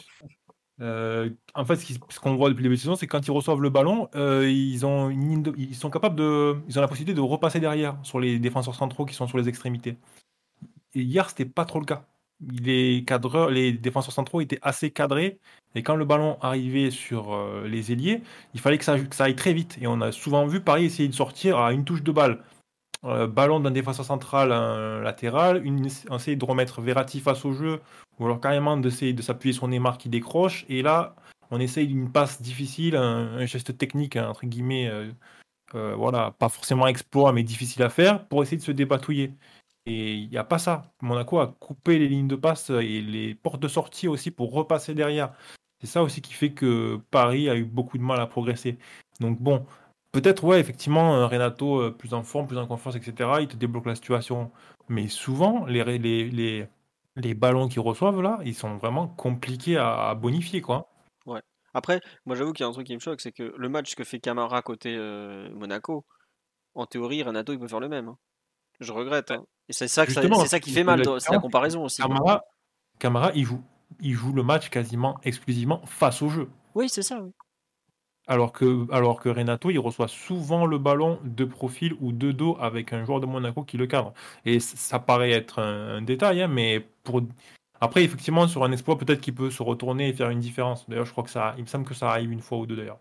Mais Enfin, c'est pas les mêmes, euh, c'est pas le même contexte, c'est pas les mêmes conditions de jeu pour les deux. Et d'ailleurs, euh, Neymar, Mbappé, Messi en ont souffert. Euh, la perte de balle de Messi sur le, but euh, monégasque, c'est Messi qui intervient dans une zone, il a un peu de profil, il voilà, il gère pas trop bien l'orientation de son corps, il protège pas suffisamment bien son ballon, ça passe, c'est pas correct, boum, bah, contre-attaque et, but derrière. Quoi. Mais c'est à l'image du match. Vraiment, les... personne à côté Paris n'a reçu le ballon de manière confortable euh, sur 90 minutes.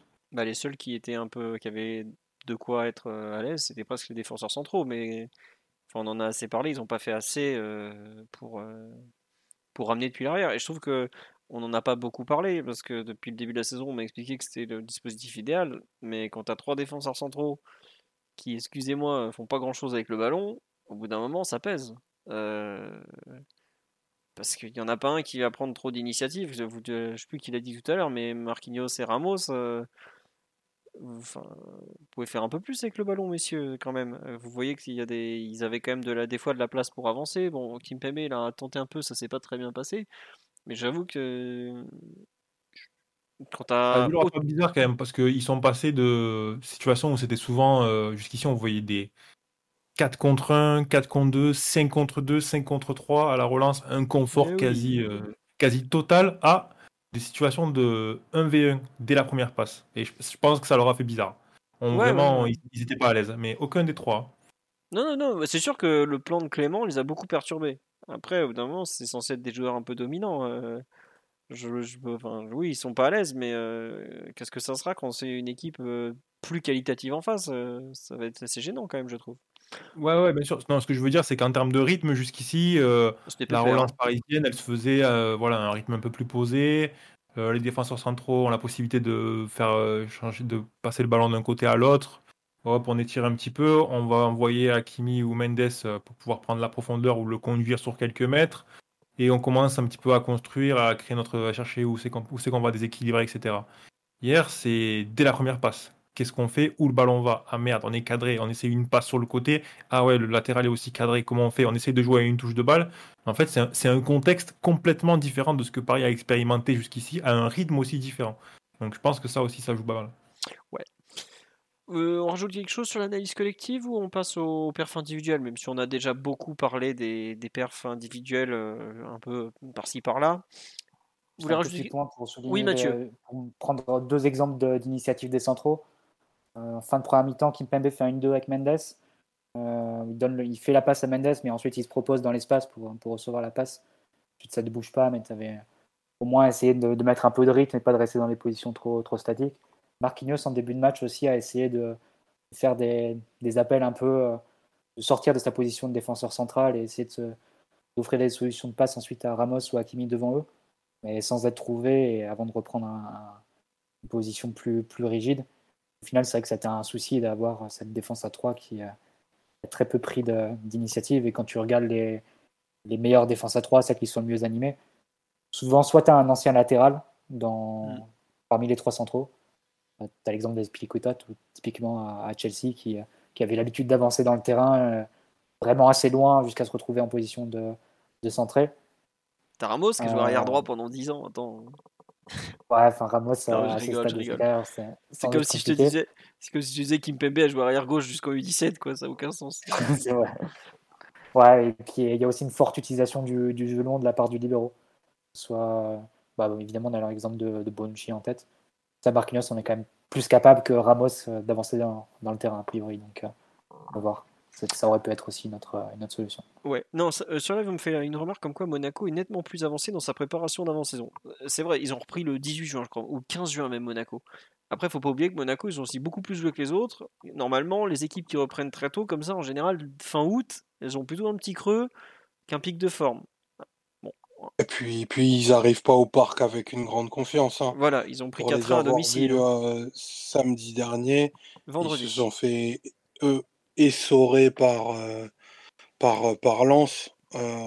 et ils ont proposé un match d'une toute autre facture. Enfin, ils ont aussi changé de système en cours de semaine. voilà, ils abordaient pas ce match sous les, sous les meilleurs auspices. Oui, c'est vrai qu'ils ils ont été très très pas très très bons contre Eindhoven. Donc euh, ouais. Euh, ils étaient censés jouer leur barrage cette semaine, ils peuvent pas avoir un creux à ce moment-là. Euh, une équipe qui joue, je crois, 8 matchs ou 7 matchs, ou je sais plus combien de matchs ils devaient jouer en août, ils ont forcément un creux à un moment. C'est, ils, font pas ils pas un effectif de 23 top joueurs à Monaco. Vous regardez le banc de touche hier, il y a, y a des mecs qui ont même pas leur photo sur le site de la ligue, hein, par exemple. Donc c'est pas, ils peuvent pas se permettre de faire de faire trop tourner, ils ont forcément un, problème physique. C'est pour ça qu'ils ont commencé aussitôt, mais ça n'a pas suffi d'ailleurs. Donc voilà. Et ils sont pas allés au Japon. Non, c'est sûr, mais bon, euh, chacun ses problèmes. Sur l'aspect collectif en général, on nous demande qu'est-ce qu'on pense du 4-4-2 en diamant? franchement, on pense rien. Galtier fait du 3-5-3, 4-3-3-5-2. On commande ce qu'on a sous la main. On va pas se lancer des prospections comme ça, projections, pardon. C'est pas la peine.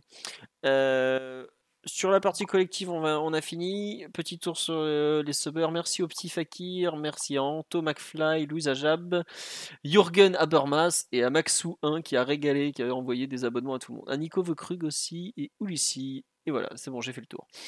Sur les perfs individuels, euh, de qui vous souhaitez parler?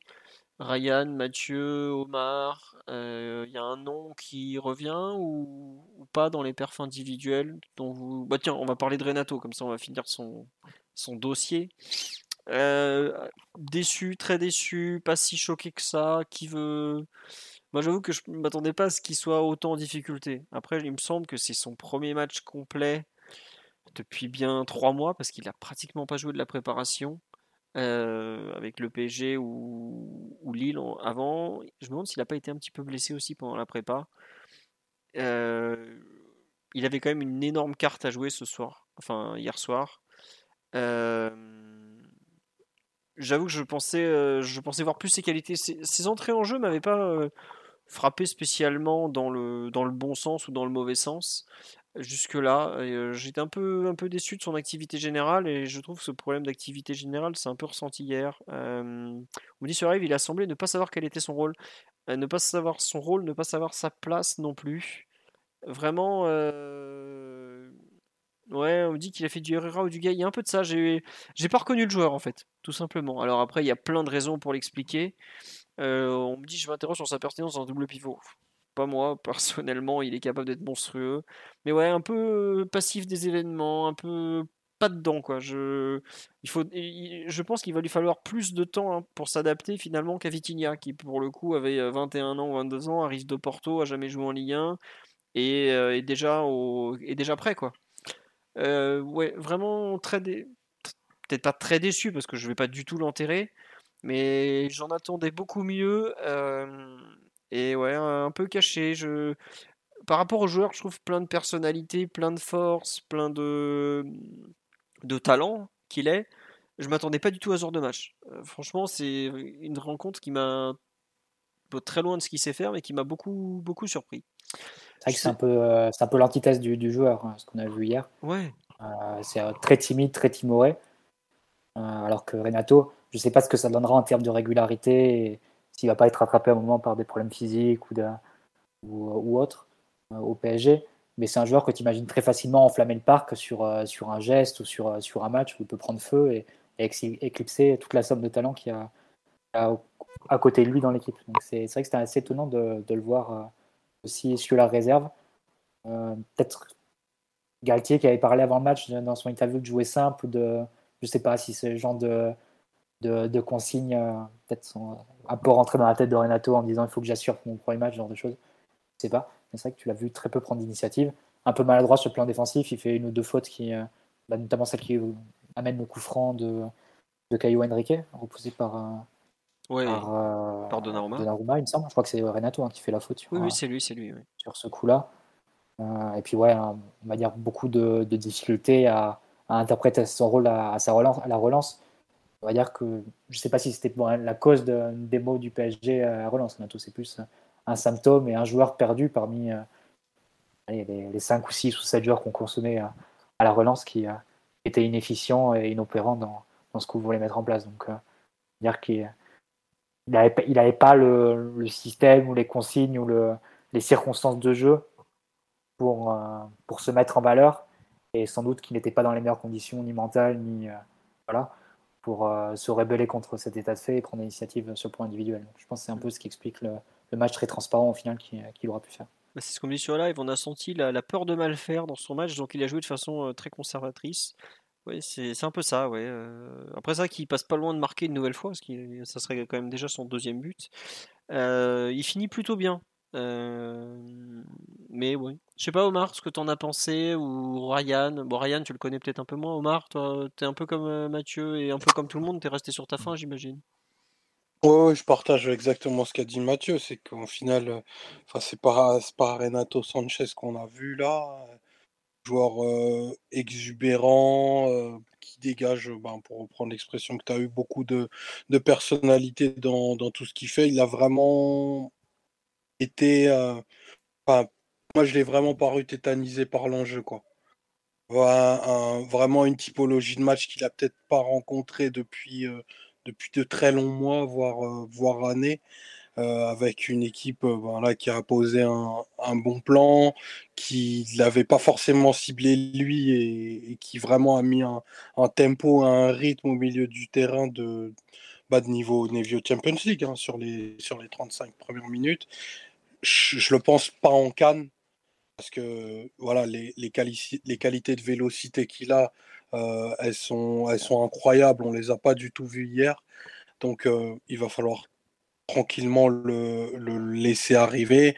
Effectivement, c'était une occasion pour euh, un peu rabattre les cartes, hein, parce que Vitinha avait fait, avait fait belle impression lors de ses premières semaines et il apparaît comme le, le grand gagnant de, de, la contre-perf relatif, euh, relatif d'hier.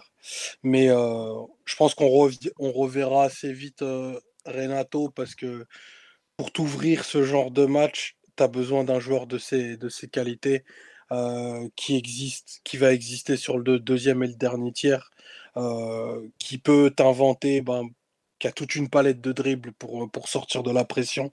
Donc euh, effectivement, on va, on va vite revoir ce jeune. Très bien. Euh, bon, on va pas parler que des mauvaises choses, mais c'est vrai que Renato c'était quand même la grande référence, de la grande euh, nouveauté.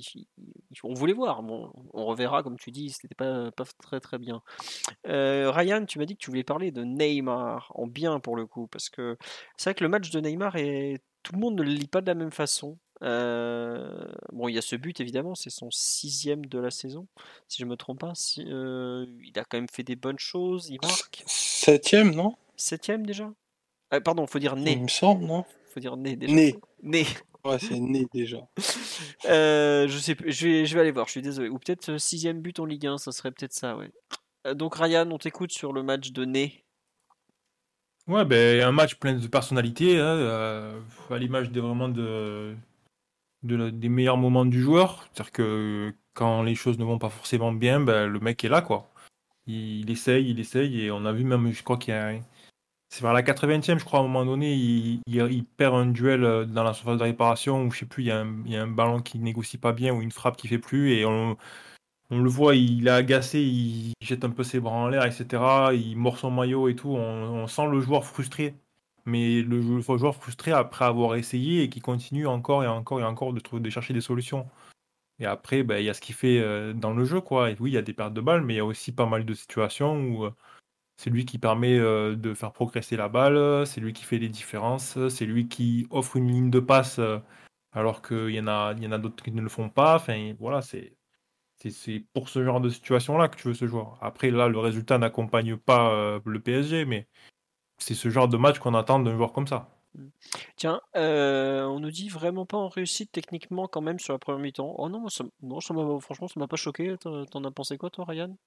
Non? Non, pas en réussite, pas particulièrement, mais euh, beaucoup de situations difficiles, hein, comme, comme j'en parlais tout à l'heure, beaucoup de réceptions dos au but, euh, très difficile à négocier.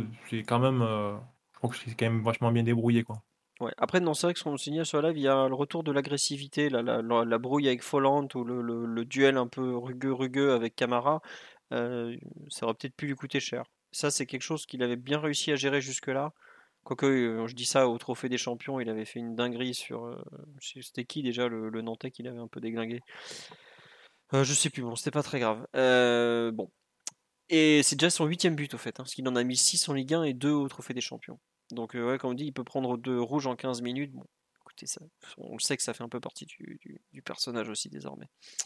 Et, euh, alors pour les pénalties, bah, c'est pas très compliqué. Visiblement, ce qu'a dit Galtier en conférence de presse d'après-match, euh, c'est qu'en gros c'était à Mbappé le, tireur numéro 1, mais ce qui s'est dit sur le terrain, c'est que c'est Mbappé qui a dit à Neymar d'y aller. Donc, bah, écoutez, pourquoi pas. Si je préfère avoir cette version que des chamailleries stupides, et Neymar a montré à quel point c'est quand même un, tireur de penalty exceptionnel, parce que il n'y a pas le, pauvre Alexandre Nubel n'a pas, pas eu la moindre chance et gentiment aller chercher la balle au fond des filets. Donc à voir pour la suite, mais en fait c'est peut-être un, un non-événement. Non, non, c'est pas la version bisounours. Hein, pour le coup, il y a même des, des, captures des journalistes, des photographes, pardon, et des, caméramans au bord du terrain qui le disent que c'est vraiment Mbappé qui lui dit d'y aller. Donc voilà. C'est un peu. bon, qui, s'arrangent entre eux, pourquoi pas. Après, c'est vrai qu'on pourra toujours se demander euh, si c'est normal que les deux joueurs n'écoutent pas l'entraîneur. Mais écoutez, préfère qu'ils ne l'écoutent pas en, étant d'accord entre eux euh, que qu'ils ne l'écoutent pas en n'étant pas d'accord entre eux en plus. Donc on va dire ça comme ça. On relève juste un truc, Philo, c'est que quand il en avait parlé, euh, Galtier avait aussi dit que il avait fait une référence au fait qu'il avait vu Sergio Ramos donner un penalty, Benzema donner un penalty à Eden Hazard et que Bon, il sous-entendait aussi qu'il il avait une, hiérarchie, mais euh, si les joueurs pouvaient, entre guillemets, utiliser leur tête et s'entendre là-dessus, c'était, encore mieux pour lui. Donc je pense qu'il était satisfait de voir que du moment qu'il y a un dialogue et que les mecs sont capables de se parler sur le terrain, euh, je pense qu'il est content. Ouais, moi c'est totalement cette idée que, j'imagine. Et j'avoue que pour, enfin pour moi c'est un total non-événement et, et, même tant mieux qu'ils s'entendent entre eux. Vraiment c'est ce qu'on peut espérer de mieux, surtout euh, qu'ils nous évitent les dingueries et les stupidités du genre, ça sera très bien. Hein. Bon. Je sais pas Mathieu ou Omar ce que vous avez pensé du match de, de Ney. Euh, Ney pardon, Ney. J'ai du mal à faire la transition avec euh, Christophe euh, Digalette. Euh, rien à rajouter sur le, match de Neymar ou? Il n'y en a aucun des deux qui veut parler, donc on va dire que c'est réglé. Ah oui, Mathieu, non Non, non, mais pour souligner encore une fois, c'est lui qui a pris le plus d'initiative face à la situation un peu bloquée sur le plan tactique de son équipe. Donc c'est forcément à mettre à son crédit, même s'il n'a pas tout réussi sur le plan technique et que quelques pertes de balles ont pu, pu donner lieu à, des situations ensuite en, contre ou euh, de, de, la part de, de, Monaco. Pardon face au PSG hier. Donc voilà, c'est euh, plutôt arrangé dans la colonne des positifs et plus, malgré, euh, malgré du déchet, mais qui était un peu inévitable vu la, vu la disposition de son équipe sur le terrain et, les problèmes rencontrés. Ouais, bon, ce sera tout pour euh, Bon, il y en a quand même un dont, on va devoir parler, parce qu'on en, en, a un peu directement, indirectement parlé, c'est le match de, de, Mbappé qui quand même... Euh, je l'ai rarement vu aussi mauvais de, devant le but quand même, parce que le poteau, euh, le duel face à Neymar, euh, face à Neymar, face à Nubel, pardon, en, seconde mi-temps, ouais non je. La rigueur là, il est sur son pied droit et, et dans un un peu compliqué, même si après il peut il frappe, de... il frappe tout droit comme un sourd quand même. Ouais, mais après oui, non, je, pense qu'il peut décider de la, prendre du gauche. Peut-être qu'il a plus un meilleur angle comme ça. Mais c'est vrai qu'au niveau des frappes, il n'a pas été bon du tout. Et, et là, tu, on a clairement senti l'effet du marabout. Ah bah, c'est ce qu'on dit sur le live. Le maraboutage de Mathias Pogba a terriblement marché. Hein. C'est, je sais pas, non. Euh, à part ça, euh, sinon, oui, Ryan. Mais plus que le, la réussite technique, parce que bon, ça, ça, le dernier geste, euh, et voilà, tu peux toujours avoir un match off. Moi, ce que je trouve un petit peu inquiétant, c'est qu'il joue juste mal en fait. Il fait des mauvais matchs. C'est des matchs où il n'apporte pas grand-chose dans le jeu. Et ça, c'est ça me paraît être une grosse régression par rapport à sa saison, la saison passée et même la saison d'avant, où c'était un joueur qui apportait énormément de solutions. Là, il en est quand même réduit à toucher quelques ballons euh, et à faire quelques courses dans l'espace et à être un joueur de finalisation. Euh, il y a une part d'organisation offensive là-dedans. C'est évident que tout n'est pas de la faute du joueur et que Galtier doit faire en sorte que ce joueur-là, que Mbappé, il trouve suffisamment d'espace pour s'exprimer. Maintenant, euh, ça serait bien aussi qu'il essaye de jouer un peu plus euh, avec ses coéquipiers, quoi.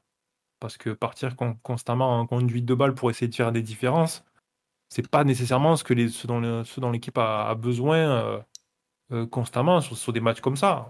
on sait que Paris est une équipe qui a du mal à, rester structurée, à faire bloc parfois, euh, il y, a, mieux à faire. Notamment l'an dernier, on l'avait vu assez souvent, essayer de faire monter son équipe, essayer de faire monter l'équipe ensemble, etc., d'organiser le jeu un petit peu.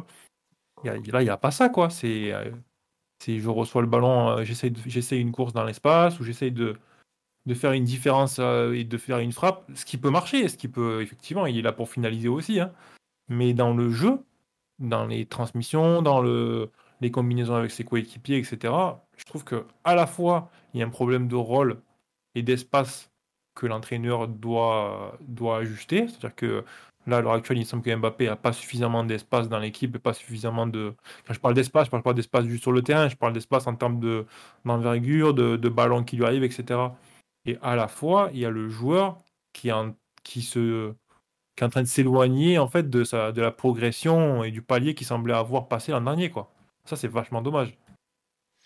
Ouais, je sais pas, euh, Omar, euh, ce que tu en penses, effectivement. Tu ressens toi aussi une, euh, une régression individuelle, on peut appeler ça comme ça, non? Parce que moi, j'avoue qu'il y a quelque chose qui me choque, c'est quand. juste, attends, avant que je te lance, un moment, il prend la balle, il court vers le but, et il se retrouve à 1 contre je sais plus combien, et j'ai eu mode, mais tu sais très bien que tu es un des trois joueurs les plus rapides de la planète. Si toi, tu cours vers le but avec ton ballon, il n'y a personne qui va te suivre. Tu vas trop vite. Reste où t'es, attends les autres. Mais j'avoue que ça, ça, ressemble un peu à ce que tu dis, Ryan, dans le sens où. Normally, being a little extra can be a bit much. But when it comes to healthcare, it pays to be extra. And United Healthcare makes it easy with Health Protector Guard fixed indemnity insurance plans. Underwritten by Golden Rule Insurance Company, they supplement your primary plan, helping you manage out of pocket costs without the usual requirements and restrictions like deductibles and enrollment periods. So when it comes to covering your medical bills, you can feel good about being a little extra. Visit uh1.com to find the Health Protector Guard plan for you. There's never been a faster or easier way to start your weight loss journey than with PlushCare PlushCare accepts most insurance plans and gives you online access to board-certified physicians who can prescribe FDA-approved weight loss medications like Wigovi and Zepbound for those who qualify. Take charge of your health and speak with a board-certified physician about a weight loss plan that's right for you. Get started today at plushcare.com slash weight loss. That's plushcare.com slash weight loss. plushcare.com slash weight loss. ça colle pas trop avec ce dont l'équipe a besoin à ce moment-là. Oui, c'est très bien d'aller vers le but, de courir, de gagner des mètres et tout, mais il y a des fois, si tu te retrouves tout seul contre 5 mecs, ça sert à rien. Quoi. il, le, sait, quoi. C'est un truc qu'à ses débuts, il, avait besoin de comprendre. Il me semblait que la saison passée, on, avait, on avait eu la possibilité, enfin, on avait constaté que Mbappé était capable de comprendre effectivement que parfois son équipe, elle n'a pas besoin de quelqu'un qui va faire une course dans l'espace elle a besoin de quelqu'un qui fait remonter l'équipe avec lui, qui attaque ensemble. Et ouais, même des fois, même hier, il y a plusieurs situations. Tente un centre à hauteur, bon, il y a qui dans la surface? Il y a peut-être Messi et Neymar. Enfin, tu vois, il y a des. le, joueur, en fait, n'utilise pas suffisamment sa tête. Je trouve qu'il y a un côté un petit peu. Euh, j'essaie de faire des. Tu sais, en, Espagne, ils disent. Euh, un mec qui essaie de faire des actions, des jugadas, tu vois, qui essaye de. qui joue pas au foot, mais qui essaye de, faire une action ou de faire, de un exploit. Et le joueur est tellement capable de faire mieux. Après la saison dernière, on était proche de l'attaquant presque total moderne.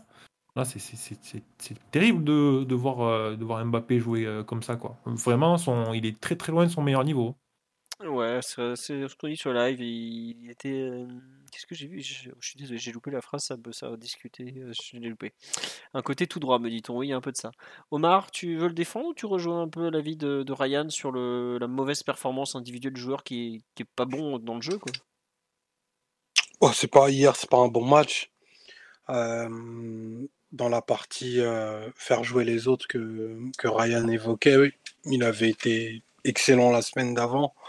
Euh, donc je ne sais pas si c'est si c'est une tendance de fond, mais effectivement, euh, Mbappé c'est un joueur de sensations et, quand il n'a pas des bonnes sensations, euh, tout semble un peu moins naturel chez lui. Il a quasiment tenté une dizaine de frappes hier. avec peu ou pas de, de 11, ouais, tu vois, c'est encore non, non, plus. Dit, non, non, j'ai dit, c'est pas bon ça, quand il tente 10 frappes comme ça, en général, c'est pas bon signe en, général, ce qui va forcer, euh, enfin, il veut forcer la décision parce qu'il y a la, il y a l'envie de gagner derrière, mais il y a aussi un, rapport à, à, la situation qui, qui est de, d'un petit peu forcer euh, le geste et les traits et ça donne euh, moins de lucidité dans ses choix. Et effectivement, c'est pas une bonne rencontre à l'échelle de, enfin, au nouveau standard que Mbappé a, adressé hier et, et c'est vrai que hier, il y a un peu de Enfin, il n'y a pas une super connexion entre les trois, tu vois. et je mets, je mets Messi aussi dans le, dans le lot, parce que moi, tu vois, aussi paradoxal que ce soit, j'ai trouvé que Messi a encore fait un match extraordinaire hier. Avec très peu, au final, de, de ballons, mais d'influence, même globalement sur le jeu. Mais capacité décisionnelle absolument hors norme. Vraiment, tout ce qui touche, c'est pour tuer. Et, euh, il n'est pas loin de te faire basculer une mi-temps où globalement, tu as eu la, tête sous l'eau en, deux coups de patte. Tu vois? Et ça, c'est peut-être un chemin qu'on va prendre et, arpenter en, en, demandant moins à Messi, mais d'être totalement clinique dans, ce qu'il fait. Parenthèse fermée, euh, en effet, c'est un match, euh, enfin, c'est une reprise qui est dure pour Mbappé, tu vois, en, trois matchs. Il n'a pas encore eu le, déclic total qui fait qu'il va bah, reprendre euh, son envol et continuer la, la progression qu'on le voit faire année après année. Donc un match à mettre à pas mettre de, du côté des bons pour lui. Mais euh, je préfère qu'il commence les saisons comme ça, à vrai dire, parce qu'en général, arrive un moment où il y a une réponse absolument foudroyante et puis euh, il, sa saison se lance. Quoi. Ouais, juste pour compléter, vraiment, moi je, voulais revenir sur un truc. J'insiste sur le fait aussi que c'est pas tout n'est pas de la faute de Mbappé, c'est-à-dire que là, il y a aussi Galtier qui doit réfléchir à comment optimiser euh, son meilleur attaquant. Et c'est pas mince à faire vu le surnombre et l'espace que peuvent prendre des joueurs comme Messi et Neymar, surtout quand ils sont euh, contents de jouer, de, se, combiner entre eux, etc. Omar, t'as choqué des gens en disant que Messi encore été extraordinaire. Les personnes ne comprennent pas que tu parles peut-être de, sa justesse, sa sensibilité dans les passes, dans son choix de jeu, ce genre de choses. Bah ouais, moi je. En tout cas, si, si les, les gens ont l'habitude de voir ça, bah, moi, ça me traumatise. Moi, je, je, je suis vraiment extrêmement choqué de voir quelqu'un jouer à cette justesse, avoir ce rapport-là au ballon, afin d'être capable de varier des, remises toute surface de pied. Enfin, par exemple, Camara, il a vraiment passé 35 minutes à nous marcher dessus, mais dans des proportions rarement vues. Le premier qui l'a éliminé, c'est Messi. Je vous invite à aller voir ce qu'il lui a mis pour, euh, pouvoir se mettre face au jeu. C'est prodigieux. Et à partir de ce geste-là, tu as les 10 meilleures minutes de Paris. Ça a peut-être pas de lien, mais la réalité, c'est qu'il remis la rencontre à l'endroit avec une inspiration qui, je pense, n'appartient qu'à lui. Moi, je pense qu'avec le ballon hier, même si Neymar euh, est de loin sur la globalité du match le, le meilleur par son comportement, par, euh, par tout ce qui s'ensuit, mais avec le ballon, Messi, il est, vraiment trois crans au-dessus de tous les mecs sur le terrain. C'est terrible l'écart qu'il a. Il est vraiment trop fort. Ce jeune est bon au football. Ce jeune est bon. Ouais. Euh, bon, on a un peu fait le tour des perfs individuels. Euh, Ryan Mathieu Omar, est-ce que vous voulez passer, parler d'un autre joueur ou on fait un petit point tirage de Ligue des Champions? On n'aura fait que 1h15, 1h20 sur ce PSG Monaco. Euh, je sais pas. Non, rien du tout. Ryan, as parlé de, tu voulais parler de Neymar et Mbappé, donc ça on a fait. On a parlé du match de Renato, on a parlé un peu des trois de derrière. Euh, on a parlé effectivement du match de Danilo, on en a parlé, mais bon, Danilo il a joué qu'une demi-heure, on en a parlé. Euh, ah oui, non, euh, le Donnarumma peut-être. Petit mot sur Didio qui nous a fait encore un truc une dinguerie. La sortie là. J'ai cru revoir Michael Landreau à 40 mètres de ses buts euh, en train de, faire une, une clownerie avec euh, Zoumana Camara hein, lors d'un célèbre PSG Toulouse. Euh, est-ce que vous, avez compris? Deux dingueries. Moi, enfin, il y en a une surtout qui m'a fait hurler. elle est où la deuxième pour Parce que autant la. Bah, t'as la première avec Marquinhos. Ah oui. Il sort. je pense qu'ils se parlent pas. Et euh, au final, bah, Marquinhos, il met en corner, mais si euh, il foire un peu son dégagement, vu que Donnarumma est un peu parti. Euh, C'était la 46e, effectivement. Ça, peut, faire un but de gag, ouais, ça peut faire un but gag bah, qu'on a déjà vu. en plus, j'en ai parlé direct. Je fais, mais qu'est-ce que c'est que ce début de mi-temps Ils font n'importe quoi. La deuxième, elle est extraordinaire. Exceptionnel. franchement, il part aux fraises, mais je l'ai où est-ce que tu vas, bordel? À la base, c'est Hakimi qui couvre, qui s'aligne pas trop sur sur la défense. Mais c'est vrai qu'après, il part complètement. Euh, il lit pas, il pas la trajectoire, la, la, la passe. Et... Bon, après, c'est embêtant parce que Monaco, ils nous ont posé beaucoup de problèmes, ils n'ont pas été dangereux sur le match, quasiment pas.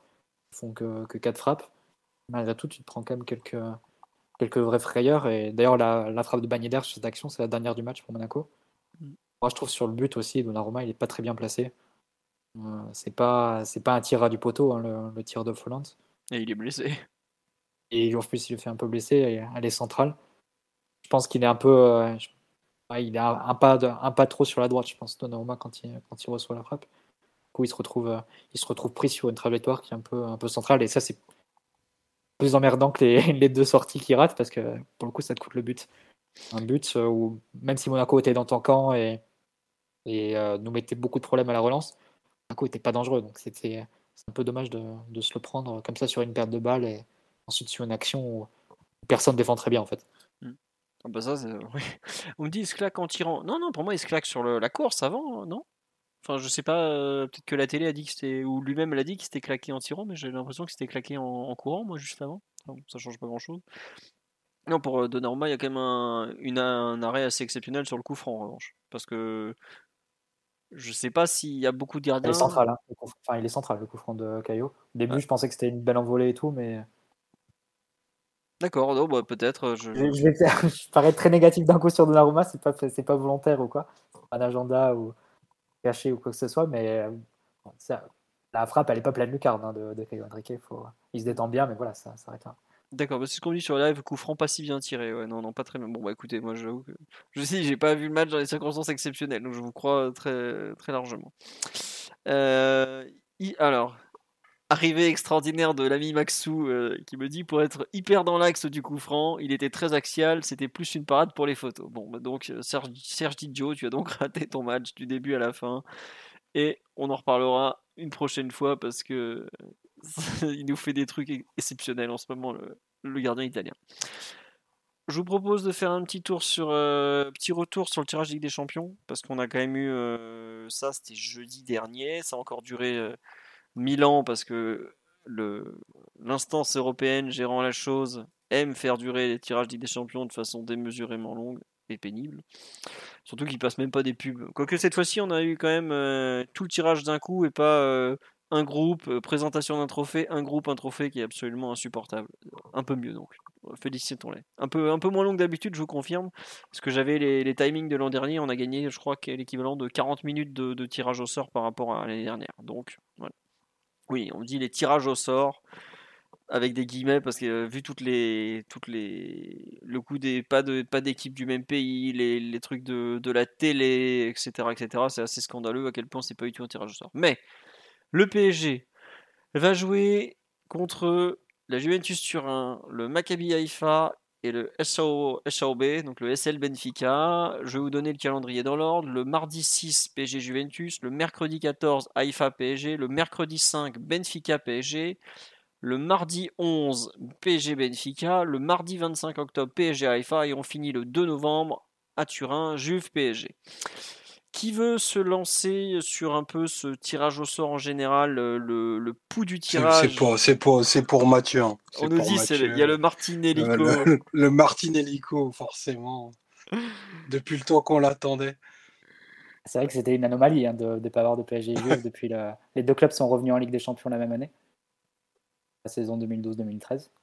Et en 10 ans, du coup, en 10 saisons, il n'y avait eu aucune, euh, aucune confrontation. Alors que ça aurait pu être le, le cas de nombreuses, nombreuses reprises. C'est des clubs qui, sont, qui ont toujours passé la phase de poule après 2014, enfin, du moins côté Juve et Paris euh, depuis le début. Après Mathieu, Donc, euh, la plus grosse exception et l'anomalie la plus totale, c'est que le PSG n'a quand même jamais rencontré l'Atlético Madrid, dans- même dans toute son, aussi, ouais. dans toute c'est son les deux histoire. clubs, euh, c'est les deux clubs qu'on a raté, euh, qu'on avait raté jusqu'à présent. Exactement, oui. Ouais. Et pour la Juve alors, tu es confiant, pas confiant? Bah, C'est-à-dire que ce qu'il faut regarder, c'est euh, l'ordre des matchs et la date des matchs. Il se trouve que le, le PSG Juve arrive très tôt, c'est le premier, le, Ouais. le premier donc euh, le 6 septembre, il me semble, la semaine prochaine déjà. Euh, Ah oui Et la Juve, ouais, c'est ça. Et la Juve va arriver euh, assez décimée puisque tu auras à Pogba, tu n'auras pas Chiesa, Paredes suspendu, si Paredes finit par bien signer à la Juve. Euh, Di Maria dans des conditions euh, euh, on va dire, de retour, de, de reprise. Attends, Et com- euh, attends, attends, euh, comment ça Paredes suspendu? Tant qu'il est suspendu, non, pour ce match Bah non, il a pas. Non, non, Ligue des Champions, tu... les, les cartons pour euh, accumulation, ils sont pas reportés. C'est que les cartons rouges, je crois, qui sont reportés. Non, il devrait être comment, là, ça se fait qu'il- comment ça se fait qu'Impembe est suspendu alors pour le, le premier match? Euh, bah peut-être alors. Je alors, avant dans Je mémoire. crois, je les- crois que oui. Hein. J'ai j'ai lu ça en tout cas, donc peut-être que tout le monde a- avait faux. Et, euh, À vérifier parce que par exemple, mais- je me souviens le premier match que Neymar joue au PSG, donc c'est Celtic PSG, il avait pris trois cartons pour accumulation avec le Barça et euh, pourtant il n'était pas suspendu parce que euh, il n'y avait pas la- l'accumulation à l'époque. Alors peut-être que l'UEFA a changé la règle cette année. Euh, visiblement, on l'a même écrit sur le site. J'ai pas eu le temps de tout relire ces derniers jours. tu relis pas. Ah bah vu les derniers jours que j'ai eu, j'ai pas eu le temps de relire. Non, voilà. Le rédac chef qui relit pas. Ah bah pire, que ça, le, réda- le rédac chef c'était celui qui écrivait je crois.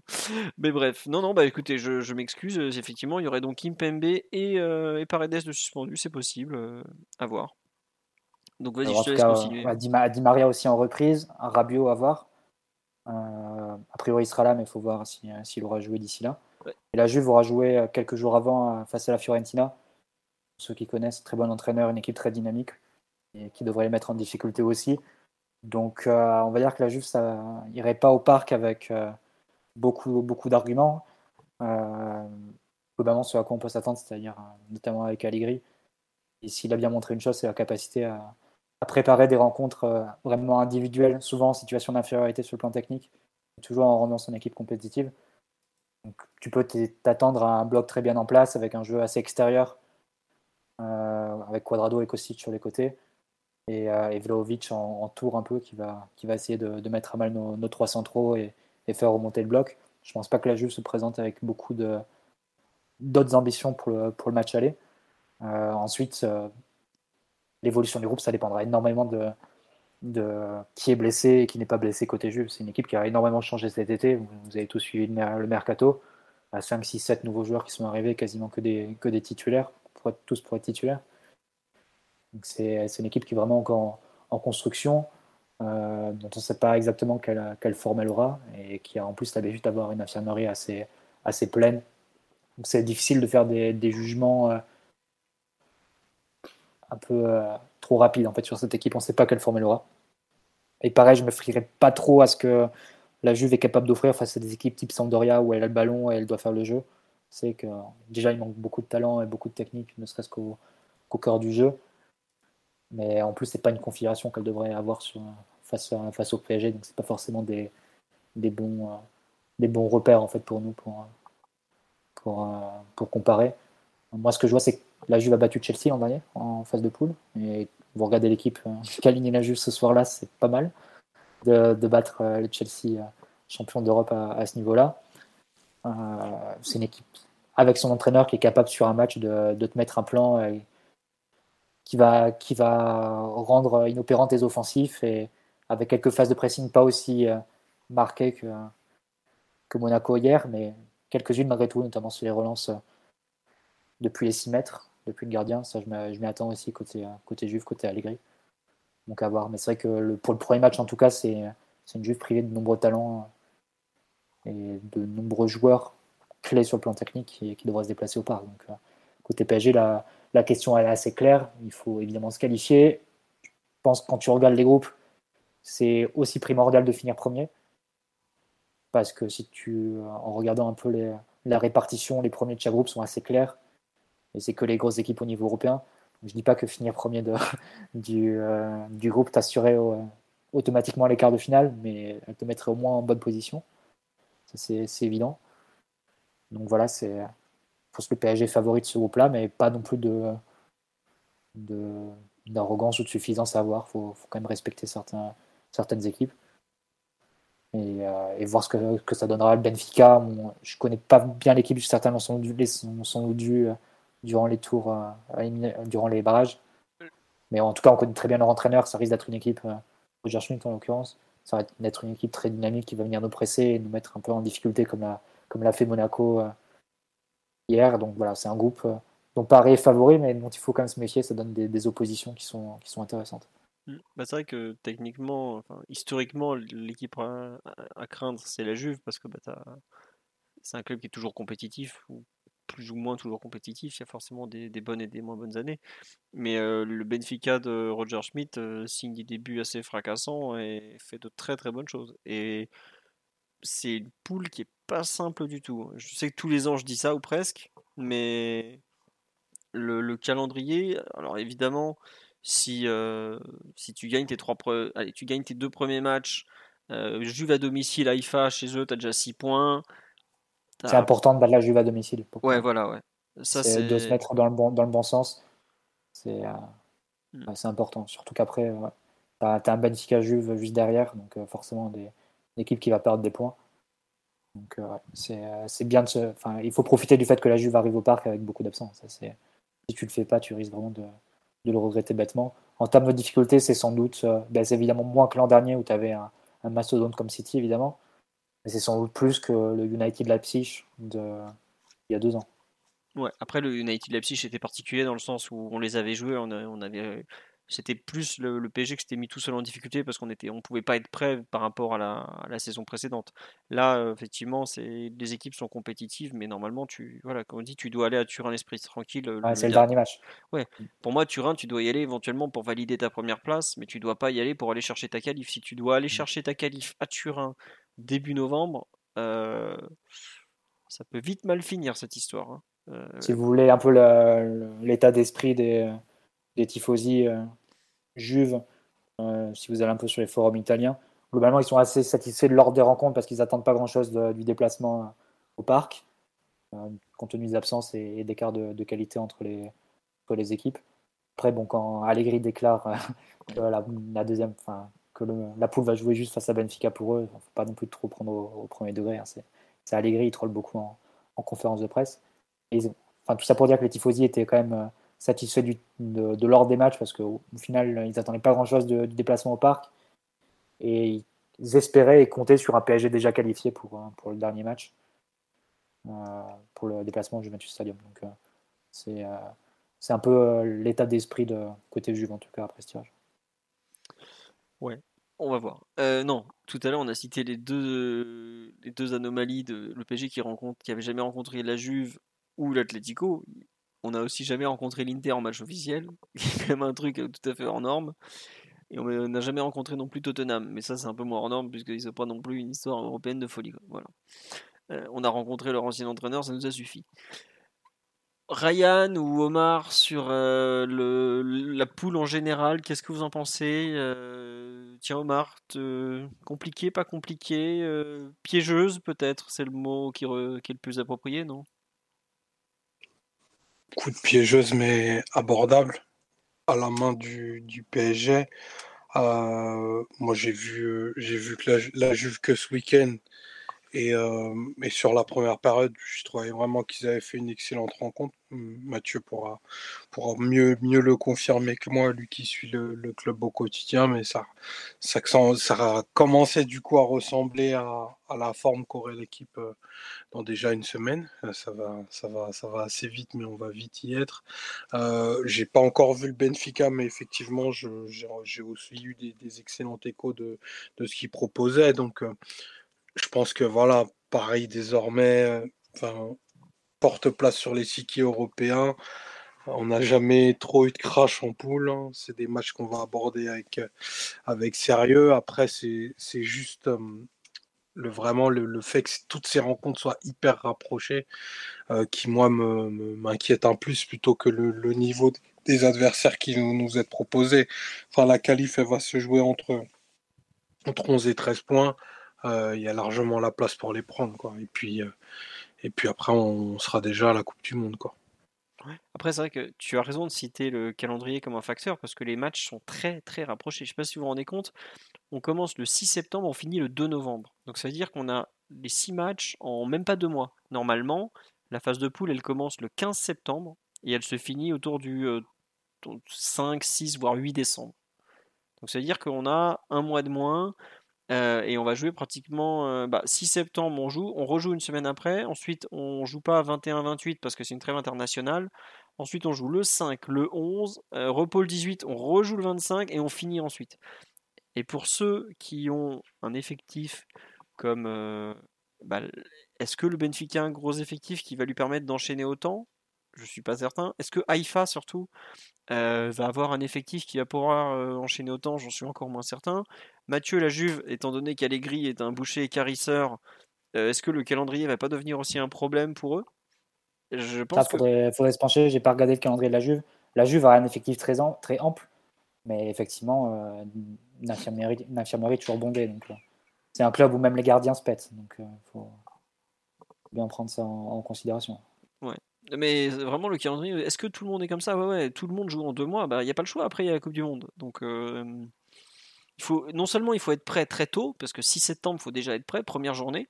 Et je pense que bah, PSG euh, Juventus, ça sera la, donc on joue le mardi, même pas le mercredi, donc c'est vraiment première première journée. Et ensuite, ça va dérouler à toute vitesse, toute vitesse. Hein. Euh, dès le 15 septembre, tu sais déjà pratiquement si tu vas pouvoir aller en, huitième ou pas, pour vous donner une idée. Parce que tu as déjà deux journées de jouer. En général, après deux journées, tu as déjà euh, un pied dehors ou un pied en huitième. On va pas faire semblant. Il y a deux ans, on n'avait pas eu la phase de poule en six semaines. Non, non, pas du tout, parce qu'on avait commencé contre United, je crois que c'est le 15 ou 20 septembre, et on avait fini chez eux, de mémoire, le 2 décembre ou le 3 décembre. Mais non, c'était même pas le dernier match, puisque encore après, on avait joué Bachak Shehir le 9 décembre. Donc, euh, sûr qu'on a commencé la Ligue des Champions en septembre 15 euh, octobre, 15 octobre, pardon. Ouais, je pense que c'était en octobre, mais bon, ça s'était étalé sur. Euh, je crois que c'était plus étalé que ça parce que peut-être on avait commencé un peu plus tard, mais le, calendrier. Le Light, c'est fin août. Je sais pas si on avait commencé le direct après Attendez, je vous retrouve ça. Bougez pas. Excusez-moi de vous dire des bêtises. Euh, non, on a commencé effectivement le 20 octobre et ça s'était fini donc le, le 9 décembre. Voilà. Mais je crois qu'il y avait une trêve internationale qui avait sauté cette année-là, ou c'était juste après, mais bon, c'était un peu plus compliqué. Il n'y avait pas autant le championnat avait commencé plus tôt pour le coup, donc il n'y avait pas autant de matchs, euh, voilà. Mais bon, c'était un peu compliqué. Effectivement, ça s'enchaînait très très vite. Et effectivement, le match de United était déjà très décisif. Et tu perds à domicile ton premier match, tu te retrouves dans une situation franchement compliquée. Euh, à voir. Ryan euh, ou Omar, pardon, t'avais peut-être pas fini de parler outre la Juve de Benfica et de, de Haïfa. Ou non, c'est bon, tu as donné ton avis sur le tirage et t'as rien à rajouter Non, non, vu que j'ai vu que j'ai pas ou peu vu les, équipes, j'ai pas d'avis. On va dire que sur, euh, sur l'emblème, ça paraît être un bon, bon tirage. Hmm. Ryan, tu veux rajouter quelque chose ou nous parler de la poule Leipzig, Shakhtar, Celtic qui sent encore bon le tirage arrangé pour le Real Madrid? Non, c'est bon? Non, non, mais en vrai, la phase de poule, comme moi souvent, je le dis souvent, c'est pas vraiment la Ligue des Champions. Donc euh, voilà, ça peut être casse-gueule, mais il faut pas non plus, euh, faut pas non plus trop en attendre parce que bon, en vérité, euh, les matchs qu'on voit en septembre, c'est très très loin du niveau qu'on voit en février quand les choses sérieuses commencent. Donc c'est le calendrier en fait qui va qui va un peu définir la complexité du truc, mais pareil, il fait partie des clubs avec l'effectif le plus fourni pour affronter cette phase-là. Donc, euh, je ne suis pas trop inquiet pour Paris, honnêtement. À voir. À voir, à voir, euh, effectivement. J'avoue que je, je crains un peu qu'on se retrouve avec une équipe pas totalement prête, qui se retrouve, tu sais, genre tu fais un vieux match nul pourri contre la Juve, tu vas gagner à IFA, à 3 points, Enfin, t'as 4 points donc au total. Et tu vas à Benfica ensuite qui te met un peu dans le jus. Tu te retrouves euh, à la mi-parcours, euh, pas très bien engagé, à devoir absolument gagner contre Benfica. Et en plus à aller à la Juve ensuite. Donc euh, bon, à voir. Mais c'est vrai qu'il y a, toujours pire. Il y, a, il y, a, des groupes pires que celui-là. J'avoue que le groupe Bayern, Inter et Barça, bon, je, ne suis pas mécontent de pas être dedans. Je, ne vais pas mentir, j'aurais pas aimé. bon, il y a pire. Quoi. Je vous propose de passer à la partie mercato du podcast. On va faire un tour d'horizon de toutes les rumeurs du moment. Tiens, euh, on va commencer par le grand nom du moment, c'est celui de Dizazi qu'on a vu donc hier soir euh, au Parc des Princes avec le maillot de Monaco, qui d'après plusieurs sources a trouvé un accord avec euh, le PSG pour s'engager à Paris. Monaco, évidemment, très gourmand. Ça parle même de 50 millions d'euros demandés pour un joueur qui est sous contrat jusqu'en 2026, si je ne me trompe pas, ou 2025, donc qui est très très protégé euh, d'un point de vue contractuel. On euh, on commence pas par l'annonce officielle, euh, laquelle? Attendez, on, fait les arrivées, on fera tous les départs après. C'est vrai qu'on a avec Omar un, petit départ à célébrer. un avis sur Dizazi sur l'œuvre, on nous dit honnêtement, je suis pas très chaud à ce prix-là, qu'il reste sur le rocher. mais on dit aussi ça il a été assez impressionnant. Euh, tiens, Omar, tu es probablement celui qui l'a le plus vu jouer parmi nous, le, ce bon Axel. Euh, ton avis pour, contre, euh, réservé, trop cher Qu'est-ce que tu en penses de, de notre ancien du Paris FC, si je me trompe pas, d'Izazi Ouais. Bah, joueur qui a une, une trajectoire et une progression pas forcément linéaire, mais sur lequel effectivement tu peux voir euh, bah, dans la, dans la rencontre euh, qu'il a fait hier, qui a des qualités très fortes pour ce que le, le haut niveau réclame, euh, des qualités de vitesse, bien entendu, une densité physique qui, qui n'est pas, pas négligeable aussi, hein, c'est vraiment un, beau bébé, et, et des vraies qualités d'adaptation à des, à des plans de jeu différents, c'est un joueur qui est à l'aise dans une défense à 4, qui est capable de défendre à 3 en, chassant très très haut comme il a pu le faire. Et, euh, l'héritage de, de Kovac euh, et le fait qu'il qu'il bosse avec Clément, qui sont euh, vraiment des coachs de plan de jeu spécifiques, je pense qu'on lui donne une palette assez, assez intéressante. Après, il est... Il a, il a eu quelques trous de fiabilité euh, avec quelques, quelques cagades défensives assez notables qui, qui font le tour des réseaux sociaux depuis, depuis quelques jours. Mais forcément, c'est un profil qui coche beaucoup de bonnes cases dans, dans l'idée d'une adaptation à un haut niveau dans un, dans un contexte comme celui que, que pourrait être le, PSG. Je sais pas te dire euh, si 50 millions c'est cher cher à ma, toute petite échelle et il y a trop de paramètres qui, rentrent en jeu pour, euh, dire euh, ce qui est une bonne opération. Je suis pas choqué que Monaco se demande ce prix-là parce que enfin, le, défenseur français est forcément une denrée. euh, c'est pas une denrée rare, mais c'est une denrée très valorisée et que effectivement, ben, notamment le fait que le mercato se termine dans très peu de temps fait que ben, ça, ça a un coefficient multiplicateur sur la, sur la valeur du joueur. Et si hier était un entretien d'embauche, on va dire qu'il a parfaitement réussi l'interview parce qu'il a vraiment réussi un top, top, top, top, top match. Et, euh, et l'avoir fait dans un contexte où Monaco était en grosse difficulté, où euh, ils ont fait un plan de jeu spécifique pour le match, que Paris marchait sur, que les offensifs de Paris marchaient sur l'eau, et tout cela sous les yeux du, sélectionneur adjoint, on va dire que Dissassi est un garçon qui a vraiment bon goût. Sur live, il y bon, il n'est pas très populaire ce jeune, on va dire. Effectivement, oui, on va pas mentir, il y a un côté panic buy. Évidemment, hein, quand tu te pointes le 29 août pour acheter un défenseur central qui est, à moitié, qui est vice-capitaine hein, quand même de Monaco, on nous dit est-ce qu'à 50 millions, il, fait réellement, il est réellement supérieur à Mukiele? Oh, bah, Ils sont de la même année, euh, mais c'est Après, pas... il n'y a rien qui indique que Paris va payer 50 millions. Il faut, Non, c'est vrai. faut voir euh, ce qui va se passer dans les trois derniers jours. Mm. Euh, C'est sûr que c'est pas la même de recruter Dissassi à, à 20 qu'à 40, c'est plus bonus. Ça, c'est, ça, ça te change quand même la, la- le, comment dire, le jugement de l'opération parce que si tu te projettes dans le cas où c'est un joueur qui serait en échec, qui finirait en échec à Paris, forcément, si tu l'as payé moins cher, si tu as donné un, mo- un moindre salaire, tu, euh, c'est un échec que tu encaisses beaucoup plus facilement que si tu, te, tu refais une carrière en gros. Ça, Mm. c'est vraiment ce qu'il faut, ce qu'il faut éviter. Sur la trajectoire, c'est intéressant parce qu'il a une trajectoire assez linéaire avec euh, Reims dans une équipe euh, qu'on connaît, c'est la race de David Guillon, un bloc assez bas où il était plutôt dans un, dans un confort pour, pour défendre de façon dire athlétique dans la surface. Puis Monaco dans des plans de jeu plus expansifs si on veut, avec Kovac et, et Philippe Clément dans une défense à 3 cette fois.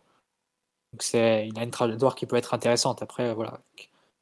Est-ce que euh, c'est le profil qu'il te faut dans, la défense à 3 Je pense sur le plan technique, on a un peu, si on a fait tous les constats qu'on a pu faire sur la première partie de l'émission, en disant qu'à la relance, on pouvait être en, difficulté, que la défense à 3 parfois ne te mettait pas dans des conditions idéales pour relancer, et donc il fallait un surplus de- d'initiative individuelle de tes défenseurs, et en particulier tes défenseurs extérieurs, parce que c'est eux qui ont le champ pour, pour avancer avec le ballon en général. Que dit Sassi, il est capable d'apporter ça dans une équipe comme le PSG, euh, qui a la maîtrise du ballon, qui a l'obligation de faire le jeu, etc. Ça, c'est euh, ça, une question qui reste, à, qui reste à voir.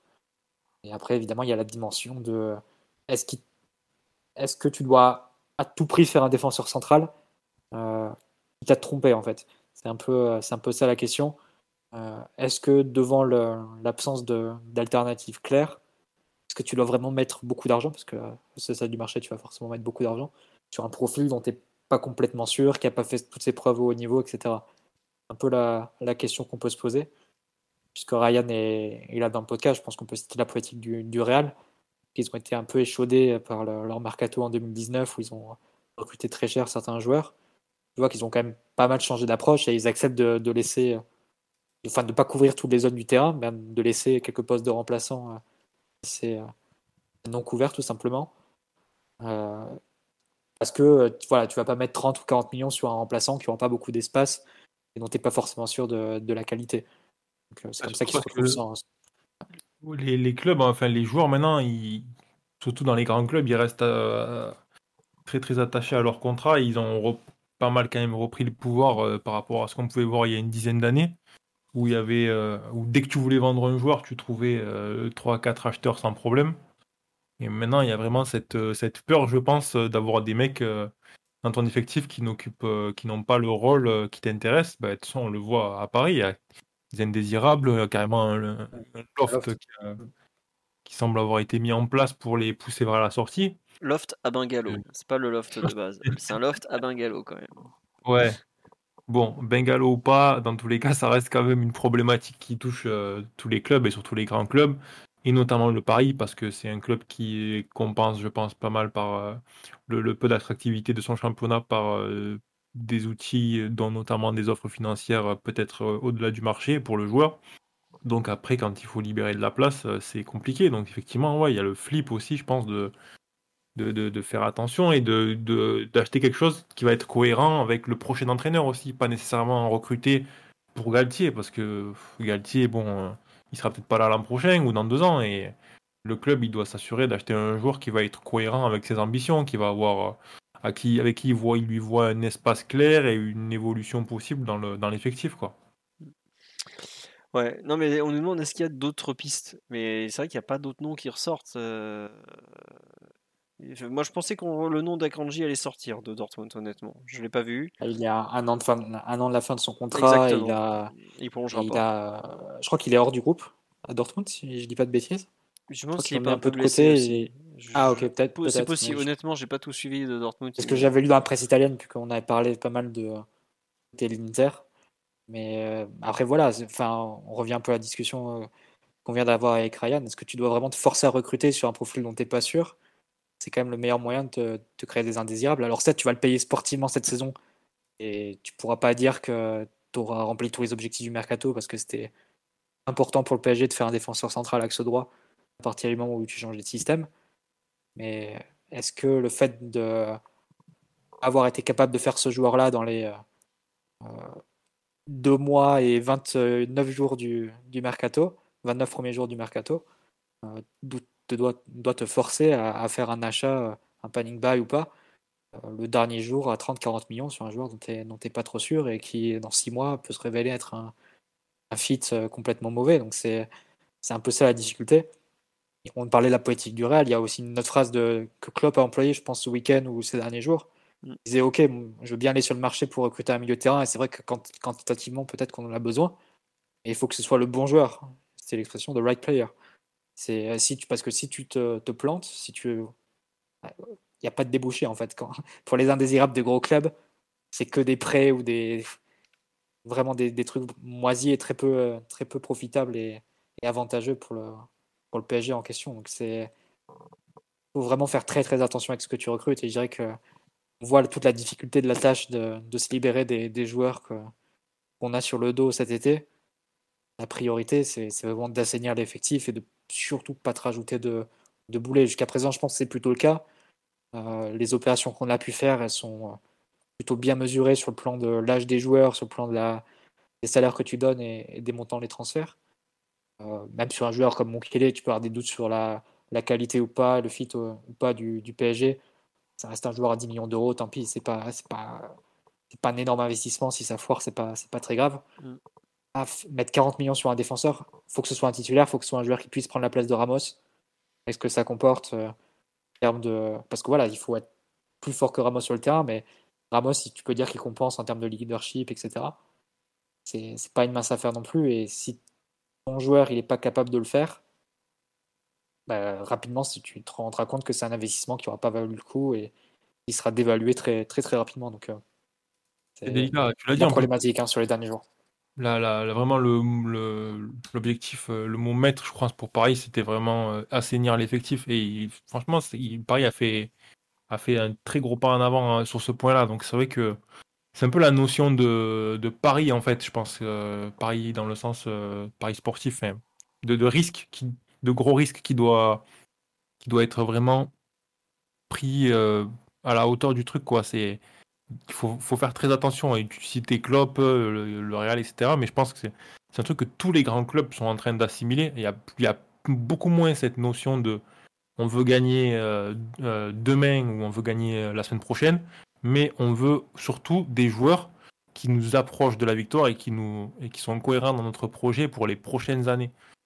Et on le voit aussi sur le profil des joueurs. tu regardes un peu l'âge des joueurs qui sont, qui sont ciblés. On est sur des trucs, des gars, à part euh, Fabien, Fabien, encore même Fabien Ruiz est quand même dans, sa, dans la partie jeune de, son, de sa carrière. On est sur des gars qui, ont, qui sont capables de donner au moins 5 ans Mm. de prime, et qui peuvent même aller bien au-delà. Donc il y a quand même clairement euh, l'envie de s'investir sur la durée. Et tu peux pas forcer, forcément, c'est compliqué d'avoir les deux. Tu peux pas à la fois acheter un joueur et te dire, ok, celui-là, il va sans doute me faire 10 ans, et en même temps te dire, moi je veux qu'il soit prêt de suite. Il faut. Bah, il y en avait un. Mais Ouais. Chelsea a mis 100 millions d'euros pour l'avoir, quoi. Ouais, et puis il y avait, et puis me dire qu'il était un deuxième euh, au milieu de terrain avec Chouameni, mais enfin, ce que je veux dire, c'est que ces gars-là, ils sont. c'est 100 millions. Voilà, c'est exactement ça. C'est 100 millions d'euros et, t'es pas, et vous vous êtes 5 à vous battre dessus. Et si t'échappes, bon, ben, c'est à toi d'être intelligent et de surtout pas faire, euh, de pas gonfler ton effectif quand tu essayes de le réduire. Parce que vraiment, Paris a fait un gros pas en avant pour assainir l'effectif et pour enlever, entre guillemets, le bois mort et les mecs qui occupent euh, des rôles euh, qui, ne, qui sont redondants ou qui n'ont pas, qui n'ont pas la carrure pour, pour occuper un rôle plus important alors que l'équipe en a besoin. Donc, ce serait dommage de de voilà de prendre un gros risque derrière et de se retrouver avec euh, le même cas de figure quoi. Ouais. Bon. Peut-être que, ça- que ce raisonnement-là s'applique pas à Dissasi, que c'est un joueur que Campos a en tête depuis ce temps. D'ailleurs, c'est des rumeurs qui datent quand même depuis 15 jours. Et peut-être que s'il vient, ça sera le, le bon fit et la bonne surprise. Mais il faut vraiment être sûr de, de ton coup. quoi. Si tu recrutes un joueur, quel que soit le joueur, Mm. Dissasi ou il y a une autre possibilité, c'est que est-ce que Marquinhos repassera pas un moment stopper droit et à ce moment-là, tu peux viser un joueur euh, plus central, peut-être un peu différent. Il y a le nom de De Vrij, là, le, le néerlandais de l'Inter à un moment qui est un peu sorti, qui est à mon avis une vraie piste. Non, Même pas si- une vraie Ah si, euh, si, sur- malheureusement, il... si, si, malheureusement, il y en a un qui y pense au PSG. Euh, Pas, pas le grand chef, heureusement, mais il y en a un qui y pense vraiment. Euh, Ça m'a, j'étais euh, ébahi euh, et en train de pleurer quand j'ai lu ça, mais non, mais ce que je veux dire, c'est qu'on parle beaucoup de Dizazi euh, et du fait que c'est très cher. Est-ce que euh, ça sera pas finalement un... Est-ce que c'est pas Marquinhos qui va venir côté droit comme ça? Si c'est Euh, Dissasi qui arrive, non, c'est Dissasi. Non, non, mais voilà, je dis pas si c'est pas Dizazi justement. Euh, Franchement, est-ce que ça sera, est-ce que ça sera, est-ce qu'on fera forcément une recrue d'ici à fin du mercato? Ah bah ça. Il y, a eu, hein. il y a eu des rumeurs sur Inacio aussi. Ouais, moi je, honnêtement, moi je pense C'est que plus si- facile parce qu'il a Ouais. une clause. je pense que si Diallo est vendu, Inacio euh, est là dans, dans les deux jours. quoi. Parce qu'il peut jouer côté gauche ou côté droit déjà, et rien que ça, c'est énorme. Et euh, lui, il correspond bien à ce qu'a décrit euh, Ryan, savoir des joueurs qui peuvent être là pour 5 ans, 10 ans. Euh, tu le prends pas pour être forcément titulaire, tu le prends parce qu'il peut jouer deux postes et tout ça. Il a une clause. En plus, t'affaiblis quand même directement. Non, il est du Sporting, qu'est-ce que je raconte? Il n'est pas du Benfica. Euh, je confonds avec Go- Gonzalo Ramos, qui est, lui du Benfica. Euh, mais bon, c'est comme ça. tu... Je vois plus ça comme ça, honnêtement. Mais globalement, la vérité, et on, la on le redit, c'est qu'on est le 29 août, qu'on a passé pratiquement 3 mois à courir après Skriniar, qui n'a jamais voulu vraiment venir. Bon, qui était content qu'on lui a proposé 7 millions, évidemment, on a 8 millions, et le mec il en gagne 3, et il fait Ah bah, ouais, je viens les gars, mais bon, euh, il a jamais spécialement poussé au final pour venir au PSG, et tu. T'es un peu en retard quand même, faut, pas. Alors, c'est sûr qu'on verra à la fin si ça se trouve le, joueur que tu recrutes, si tu en recrutes un, il va s'imposer comme titulaire et tu diras ouais, bah, ça, fera plus figure de coup de bol que de stratégie qui aura été réfléchie depuis le début. Et c'est un, peu, c'est un peu embêtant parce que le passage à 3, il est acté euh, fin mai, début juin par, par le duo Galtier-Campos. Puis il faut lui faire de, l'espace à ce joueur aussi. Là. Je veux mm. dire, il va arriver, d'accord, mais il y a une défense à 3, mais il y a déjà 3 joueurs d'une certaine envergure qui jouent. Mm. Non, mais c'est sûr. Euh, Dizazi, il rentre, il nous fait une de ces dizazades là, où il chie monumentalement comme il l'a déjà fait plusieurs fois. Dans les 3 secondes, euh, Laurent Lachant de Canal, il va se faire un plaisir d'aller filmer Ramos sur le banc de touche en train de se gratter les dents, quoi. Et de dire. Pour mettre Ramos sur le banc, il faut une valeur. Enfin, voilà. Faut quand même un joueur qui s'impose, qui en impose et qui s'impose très vite. Et c'est plus simple avec une valeur sûre qui a déjà prouvé dans un club important, etc. Ça, c'est, ça, c'est l'évidence. Après, encore une fois, tu peux avoir des, des bonnes surprises, mais et c'est jamais rien n'est trop écrit avec les, transferts. Des fois, des bonnes idées peuvent être euh, mal se concrétiser inversement. Et sur le papier, c'est clair que pour mettre sur le banc un joueur comme Ramos, avec l'ascendance qu'a Ramos dans un vestiaire et sur une équipe, etc., sur le papier, il faut quand même plus une valeur sûre. Après, si, es pas, si tu la trouves pas cet été, ben, tant pis, tu peux attendre un an. Tu fais avec ce que tu as. C'est pas l'idéal sportivement, personne n'en doute. Euh, et, tu, tu investis lourdement sur ce poste l'an prochain quand Ramos sera en fin de contrat ça peut être aussi notre, notre solution. Mm. Et ça peut. à ce moment-là, il faut accepter un peu d'être un peu moins sur le plan sportif. C'est un peu ce qu'a fait le Real. je pense beaucoup de supporters disaient il faut un attaquant, il faut un attaquant, etc. Et le plan, ça a toujours été d'attendre Mbappé. Au final, ils ont eu du bol parce que Vinicius a explosé entre temps et a moins l'urgence de, prendre Mbappé. Mais le Real s'est pas précipité en disant à l'été 2020 ou à l'été 2021 euh, parce qu'il n'y avait pas la possibilité de prendre Mbappé à ce moment-là allez, on met 60 millions, ou 50 millions sur un autre joueur en attaque. Non, ils ont attendu. Ils ont attendu soit Mbappé, mais entre-temps, Vinicius a explosé et ça leur a, fait la... ça leur a permis de, continuer comme ça. Et tout ça pour dire que te, précipiter sur un joueur parce que tu as, un besoin numérique, ça peut être aussi un gros contresens sur le plan du développement d'un projet. Donc c'est... Après, je pense pas que un mec comme Campos, qui est quand même très méthodique, très qui est passé par le Real aussi, qui a quand même une grosse expérience, c'est pas le genre à acheter, acheter n'importe quoi comme ça. Quoi. Je, vraiment, je n'imagine pas du tout faire cette dinguerie. Quoi. Après, bon, le problème, c'est qu'il n'y a pas que Campos au PSG. Hein, que Galtier, il, hurle dès qu'il a un micro, qu'il attend des joueurs. Euh, mais moi, je, suis d'accord avec vous. Hein. Acheter pour acheter, c'est toujours une connerie. On va pas faire semblant, ça finit toujours mal. C'est comme, enfin, moi j'ai envie de dire, c'est un peu comme le joueur que tu achètes pour être remplaçant, ça finit toujours mal. Ça finit toujours par le mec, il en a plus rien à foutre, il sait qu'il est remplaçant euh, à jamais et qu'il y a un pour taper ses ronds et ça fera rien. On dit chez les jeunes, bah chez les jeunes, le, plus gros défenseur central potentiel, c'est El Shaddai, mais El Shaddai, il est de 2005. Donc il va avoir 17 ans. 17 ans, tu peux pas demander à un joueur d'être d'être opérationnel. Quoi. Donc, y a pas ça n'a pas de sens. Mais de, attention aussi à. faut voir comment l'effectif, enfin comment le système de jeu va évoluer là. Si dans. Quand on parle de, de long terme, etc. Mais admettons que dans 3 mois, Galtier il se rende compte que ça coince complètement et qu'il décide de mettre un milieu de terrain en plus et qu'il enlève un défenseur central, tu te retrouves avec potentiellement 5 défenseurs centraux dans ton effectif, ça peut être compliqué à gérer aussi. Hein faut que ça soit cohérent. Parce qu'on après, tu me diras, à la fin de la saison, tu as potentiellement Ramos et peut-être que tu peux euh, également faire de l'espace toi-même en, en vendant d'autres si, si c'est l'envie, t'en dis quoi. Mais euh, voilà quoi, ne pas trop trop construire autour d'un système et plus construire autour du club. Je pense que ça serait bien, bien avisé. Ouais, bon, voilà, on nous dit sur live, vous n'avez pas l'air très convaincu. Bah, franchement, euh, t'es le 29 août, tu me dis que tu vas chercher Dizazi pour 50 millions d'euros. Euh, il y a trois mois, je, me, dit que c'était un truc dégueulasse. Je ne vais, pas, être convaincu aujourd'hui. Hein. L'urgence fait faire des choses pas très malines, mais quand même, euh, au bout d'un moment, euh, ça fait rêver personne, on va pas faire semblant. Hein. À part peut-être la famille d'Izazi, je suis très content pour eux, mais euh, c'est trois mois sur un dossier de défenseur central, t'es le 29 août, donc il te reste trois jours, entre 30, 31 et le premier jusqu'à 23h, ou 22h, je sais même plus.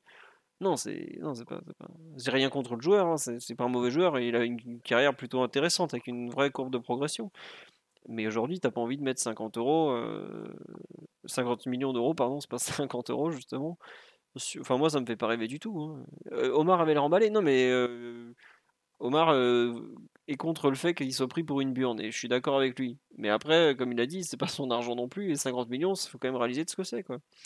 Après, il y a aussi une autre euh, théorie sur la live qui consiste à dire que c'est Danilo qui va finir en défense centrale pour, euh, pour régler toutes les affaires tout courantes et, tout gagner. C'est un peu la solution de Pochettino l'an dernier. Hein. Danilo, il joue, le, il joue au poste de Ramos si tu, si tu réfléchis euh, mmh. un peu l'an dernier.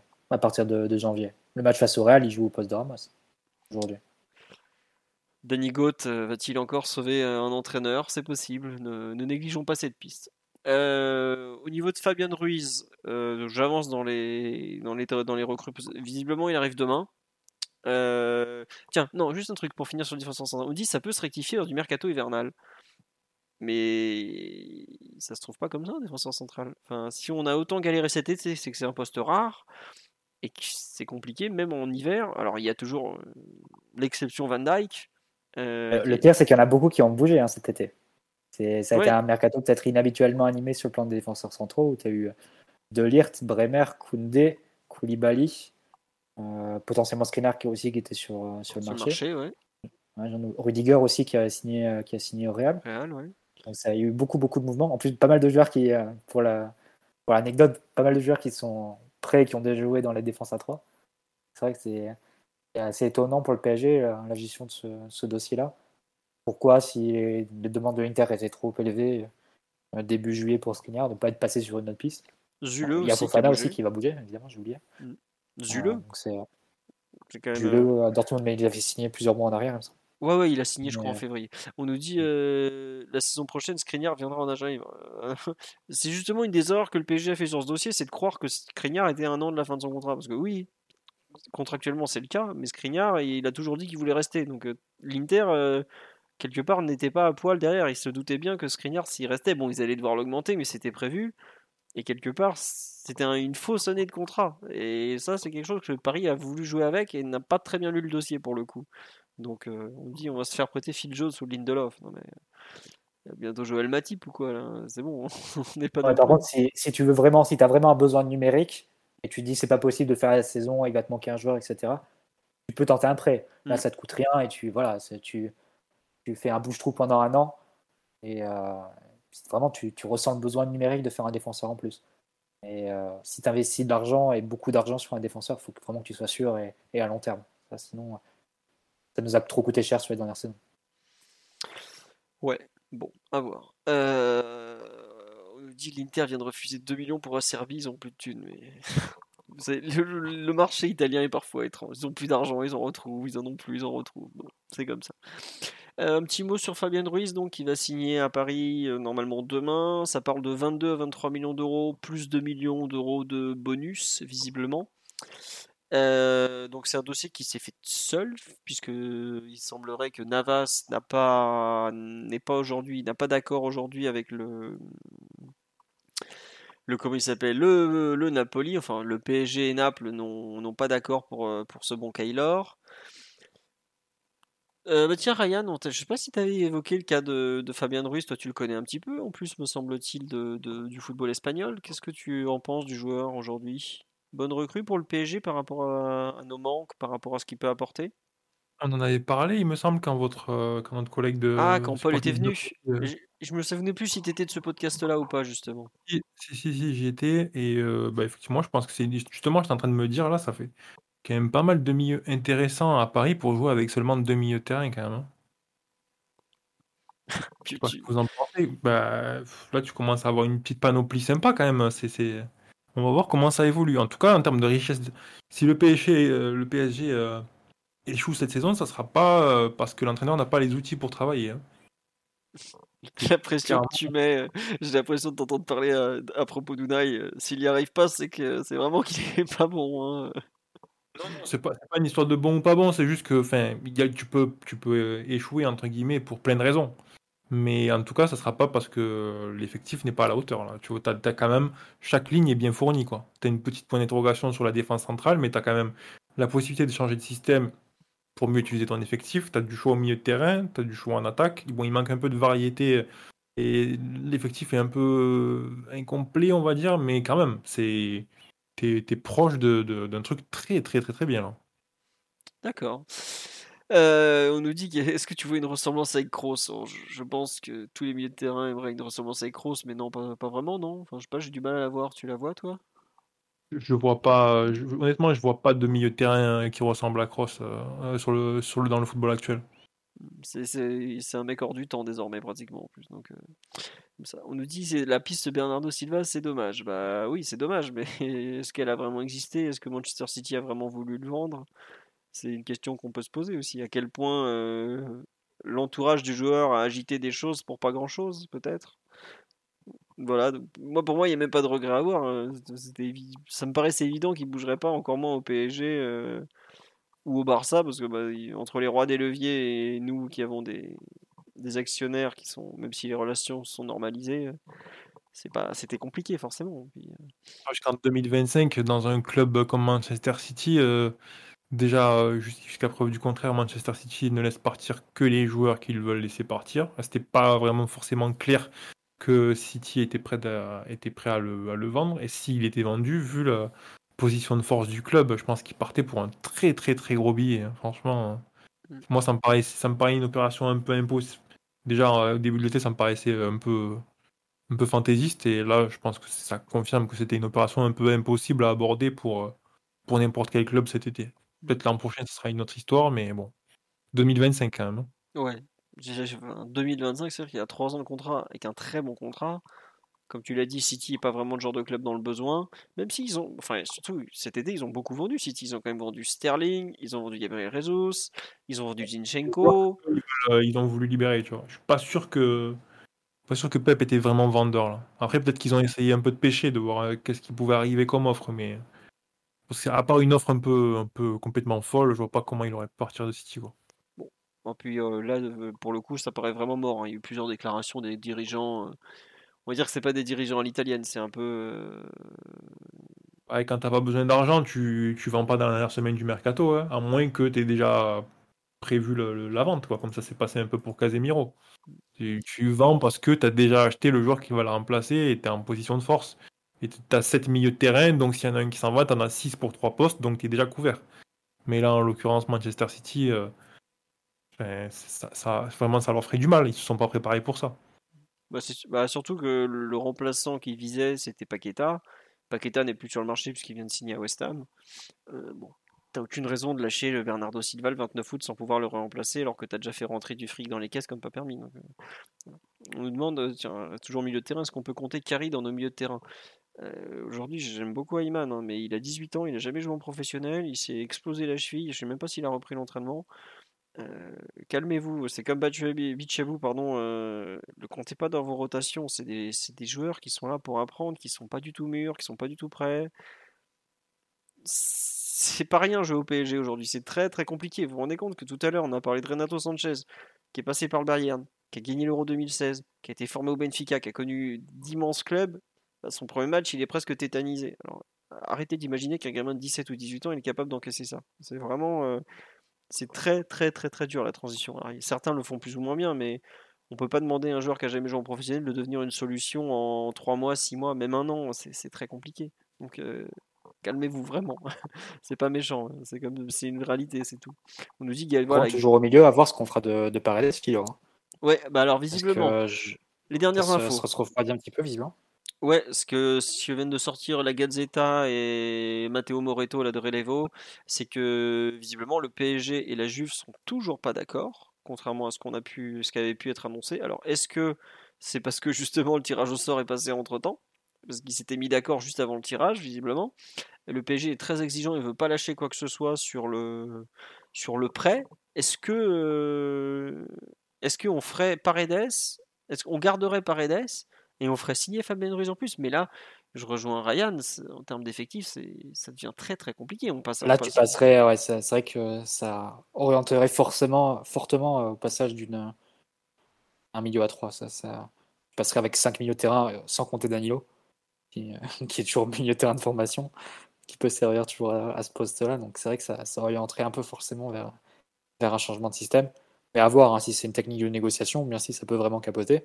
On a vu que des négociations pouvaient capoter au PSG cet été. Euh, ah bah. Parce que euh, les ah, c'est étrange. Hein. Parce qu'on change des conditions, ça peut arriver. Ah, vraiment, c'est bizarre, dis donc. On fait revenir un mec qui était connu pour ça, et ben 5 ans plus tard, il fait la même chose. Ah là là, quelle surprise! Ouais, donc là, je pense que la Juve, ils ont dû avoir quelques surprises quand ils ont eu euh, ils ont, ils ont appelé le PSG aujourd'hui pour organiser des visites médicales et qu'au bout du fil, Enrique leur a dit ah, non, finalement, je suis plus d'accord pour 15 millions d'euros le prêt. Mais euh, donc à voir si ça va vraiment se, se boucler. Presque l'arrivée de Fabian Ruiz est forcément euh, liée euh, au départ de Paredes, à voir. Mm. On disait qu'elle était liée au départ de Navas, finalement, ça semble pas être le cas. voir ce qu'il en est vraiment, mais c'est vrai que si tu avais et Fabian et Paredes dans le même effectif, tu aurais une forte inclinaison à, jouer avec trois milieux de terrain, je pense, parce que tu aurais beaucoup d'options et surtout énormément de qualité technique aussi. Même, sans, euh, sans le fait que Paredes reste, euh, Mathieu, regarde. T'as Verratti, Vitinha, euh, Danilo, Renato Sanchez, Fabien Ruiz qui arrive. T'as déjà 5 milieux de terrain. Bon, admettons. Danilo... Danilo couvre un peu le poste de central à la Marquinhos, si tu veux. On va dire qu'il est dans un rôle polyvalent de, de, de, fin de tiroir où il occupe de démarcation pour limiter d'avoir un spécialiste à ce rôle. Quand même 4 milieux de terrain pour deux postes et pas des moindres. C'est on est sur quelque chose de. Ouais. ça penche déjà, il me semble, dans une direction. Surtout quand tu vois le nombre de défenseurs centraux qu'il y a. Il me semble que là, pour l'instant, le PSG est plus équipé pour passer avec une défense à 4. Attends. Ce qu'on dit sur live, et, et c'est très. Excuse-moi, rien, je t'ai coupé. C'est que Galtier, encore hier en conférence d'après-match, il le dit ouais, le milieu à 3. Non, c'était avant match. Milieu à 3, tout en gardant la défense à 3, c'est possible. Et j'ai l'impression que. Il y a un moment où dès qu'il y a un des trois de devant qui est blessé, pour moi, on joue à trois au milieu. Hein. ça Moi, je pense que vous êtes plus très loin de, ça. Déjà, le match euh, face à Monaco, euh, parce que, bon, euh, comme on en parlait l'autre fois, ça saute aux yeux qu'il manque. qu'il y a des problèmes pour ressortir le ballon et que Paris est tout le temps, tout le temps en sous-nombre au milieu de terrain. Et là, on a vu face à une équipe qui a pressé quand même de manière très bien, très bien organisée, qui a bien, qui a bien coupé toutes les transmissions. Et t'as les joueurs sur le banc. C'est pas comme si tu les avais pas. Si tu les avais pas, tu peux dire bon ben on n'a pas, pas ces solutions-là, donc on essaye de jouer autrement. Mais là, on t'as quand même des bons milieux de terrain, quoi. Et pas sur la situation euh, que pouvait avoir euh, euh, Tourelle à ses débuts, ou même euh, Emery quand il est arrivé, où il y avait un déséquilibre. Là, là t'es fourni, et t'as de la variété. T'as des joueurs qui occupent un petit peu toutes les hauteurs. T'as des joueurs qui sont capables de conduire le ballon, qui sont capables de faire la première passe, qui sont capables de, de faire un triple s'ils sont sous pression. Euh, c'est ça penche quand même fortement dans ce sens-là. Omar, on t'a pas entendu du tout sur cette histoire d'effectifs, de nombre de milieux, de joueurs qu'on pourrait recruter.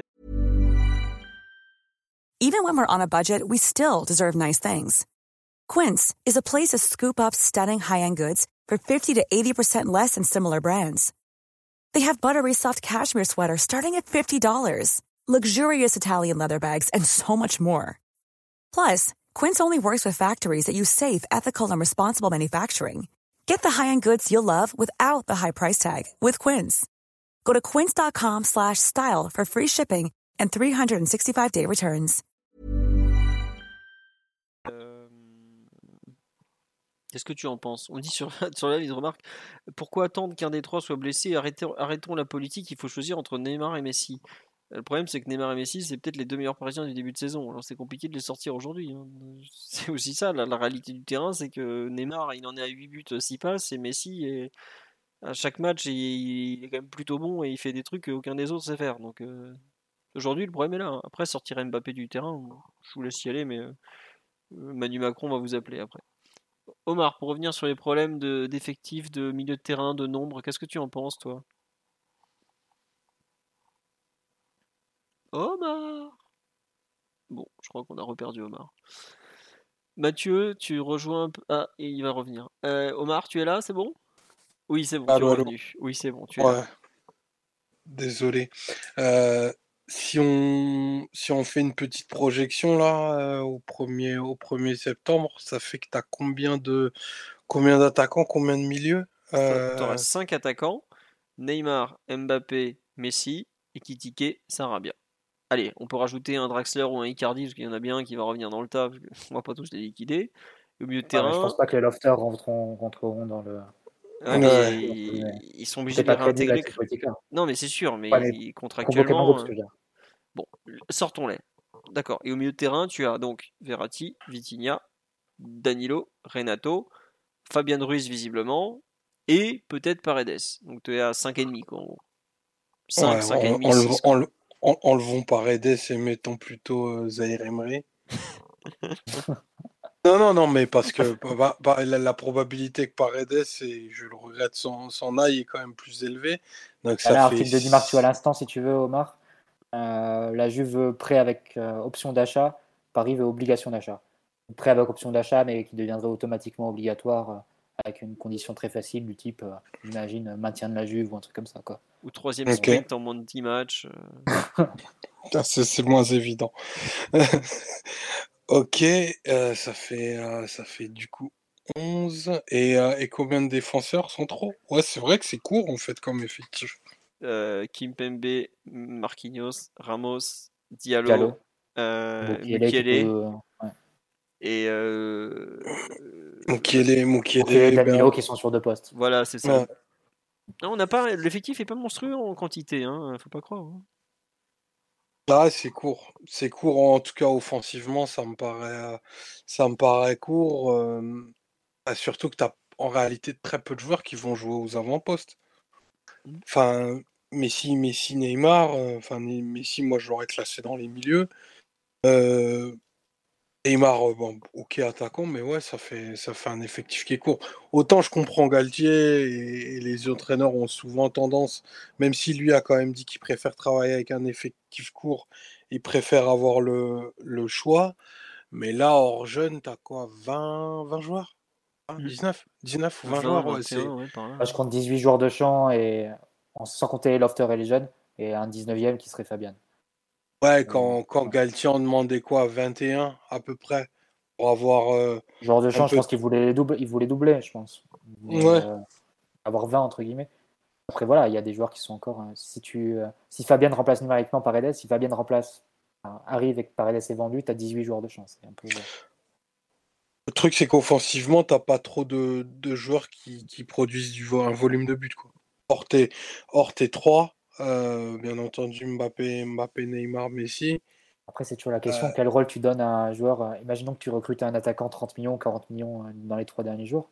Quel temps de jeu il va avoir? Tu sais très bien que Neymar, Mbappé, Messi, ça sort jamais en cours de match. Enfin, Ouais, ouais, ouais. C'est, déjà, et ça commence un peu à dire mais pourquoi il joue pas, etc. C'est Là, il a fait deux fois de suite 0 minutes, là, quand c'est même. hein. ça. Donc, Ouais, euh. Donc, euh, et t'es quand même dans le, dans le moment où, euh, où et, enfin, le gain des minutes est le plus facile.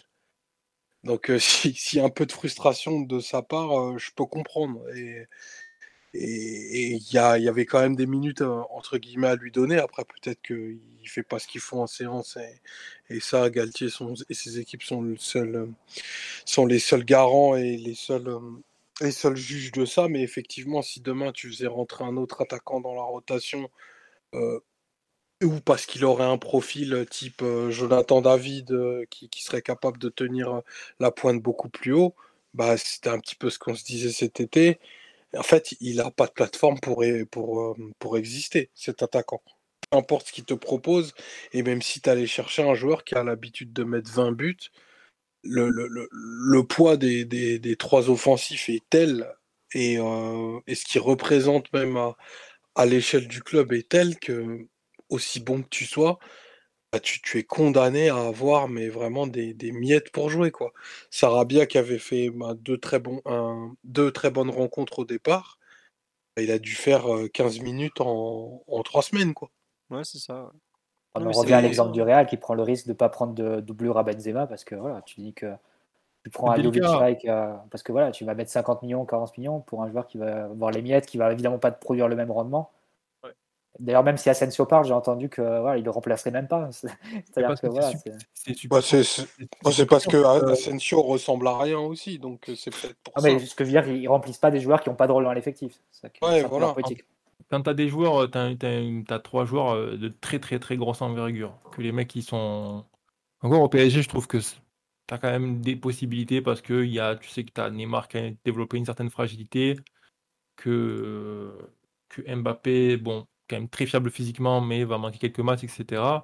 Mais dans tous les cas, c'est compliqué parce que si tu prends un spécialiste, un mec qui occupe exactement le même rôle et qui va te donner la même fonction, bah, ce mec il va pas jouer suffisamment. Donc quand il va jouer, il va avoir beaucoup de mal à être performant. Ce qu'il te faut, c'est un joueur sans doute un peu polyvalent qui est capable d'occuper deux ou trois rôles euh, sur le front de l'attaque. Parce que, euh, voilà, en termes de minutes, il va avoir peu. Donc il faut qu'il puisse euh, entrer en différentes fonctions et tout. Mais à ce moment-là, voilà, qui dit polyvalent dit que sera pas forcé. C'est encore plus rare à trouver, quoi. Donc il n'y a pas. Ça, c'est un truc Barça et Real ont, connu, notamment à l'époque des, des, trois tridents, là. Les deux tridents, donc Neymar, Messi. Messi, Suarez et euh, Bale, Benzema et Ronaldo, c'est que t'as pas de solution en fait. Si les mecs sont présents, si les mecs sont là, tu peux pas avoir un joueur qui va Tu peux pas avoir un joueur avec 30, buts capable de marquer 30 buts sur le banc, c'est pas possible. Parce que ce mec-là, il va pas jouer, donc il va pas venir. Et tu peux pas avoir un joueur aussi euh, trop d'envergure en termes de, stature, parce que même si c'est pas un mec super performant, parce que c'est pareil, il va pas jouer. Donc t'as pas de vraie solution en fait. À part euh, un jeune qui est capable de. D'ailleurs, je suspecte que que Etiquet va sans doute un petit peu jouer euh, des deux côtés de sur les deux ailes, etc. Je pense. C'est-à-dire quand tu auras peut-être l'absence de Messi ou Neymar, c'est possible que Galtier soit tenté de réorganiser un petit peu pour lui donner des minutes, parce que parce que voilà, c'est compliqué en fait de construire un effectif autour de trois joueurs qui sont tout le temps là. Et qui aiment pas sortir. Ouais, qui n'aiment pas sortir, qui en veulent toujours plus, etc. et qui vont pas bien l'accepter quand ils vont, enfin, qui sont dans une, dans une démarche de, voilà, de, qui, qui prennent beaucoup de place aussi. Il y a pas, c'est Après, cas. Hein. Faut pas oublier un truc, c'est que pour l'instant, on n'a pas encore commencé les semaines à deux matchs. Il n'y a pas encore eu la Coupe du Monde qui a ravagé l'effectif. Euh, on est dans un cas très particulier. le, mois... ouais, le mois d'août, c'est pas vraiment la saison. Euh, voilà. c'est vrai qu'on a joué Lille et Monaco. Euh, là, on va jouer Toulouse et Nantes. Euh, c'est possible qu'il joue un peu plus. Alors, est-ce qu'il va débuter un match? Je sais pas. Mais euh, voilà. D'autant que, d'autant que, bon, tout à l'heure, Omar disait que c'est, on était un peu dans la phase où tu pouvais avoir des rotations.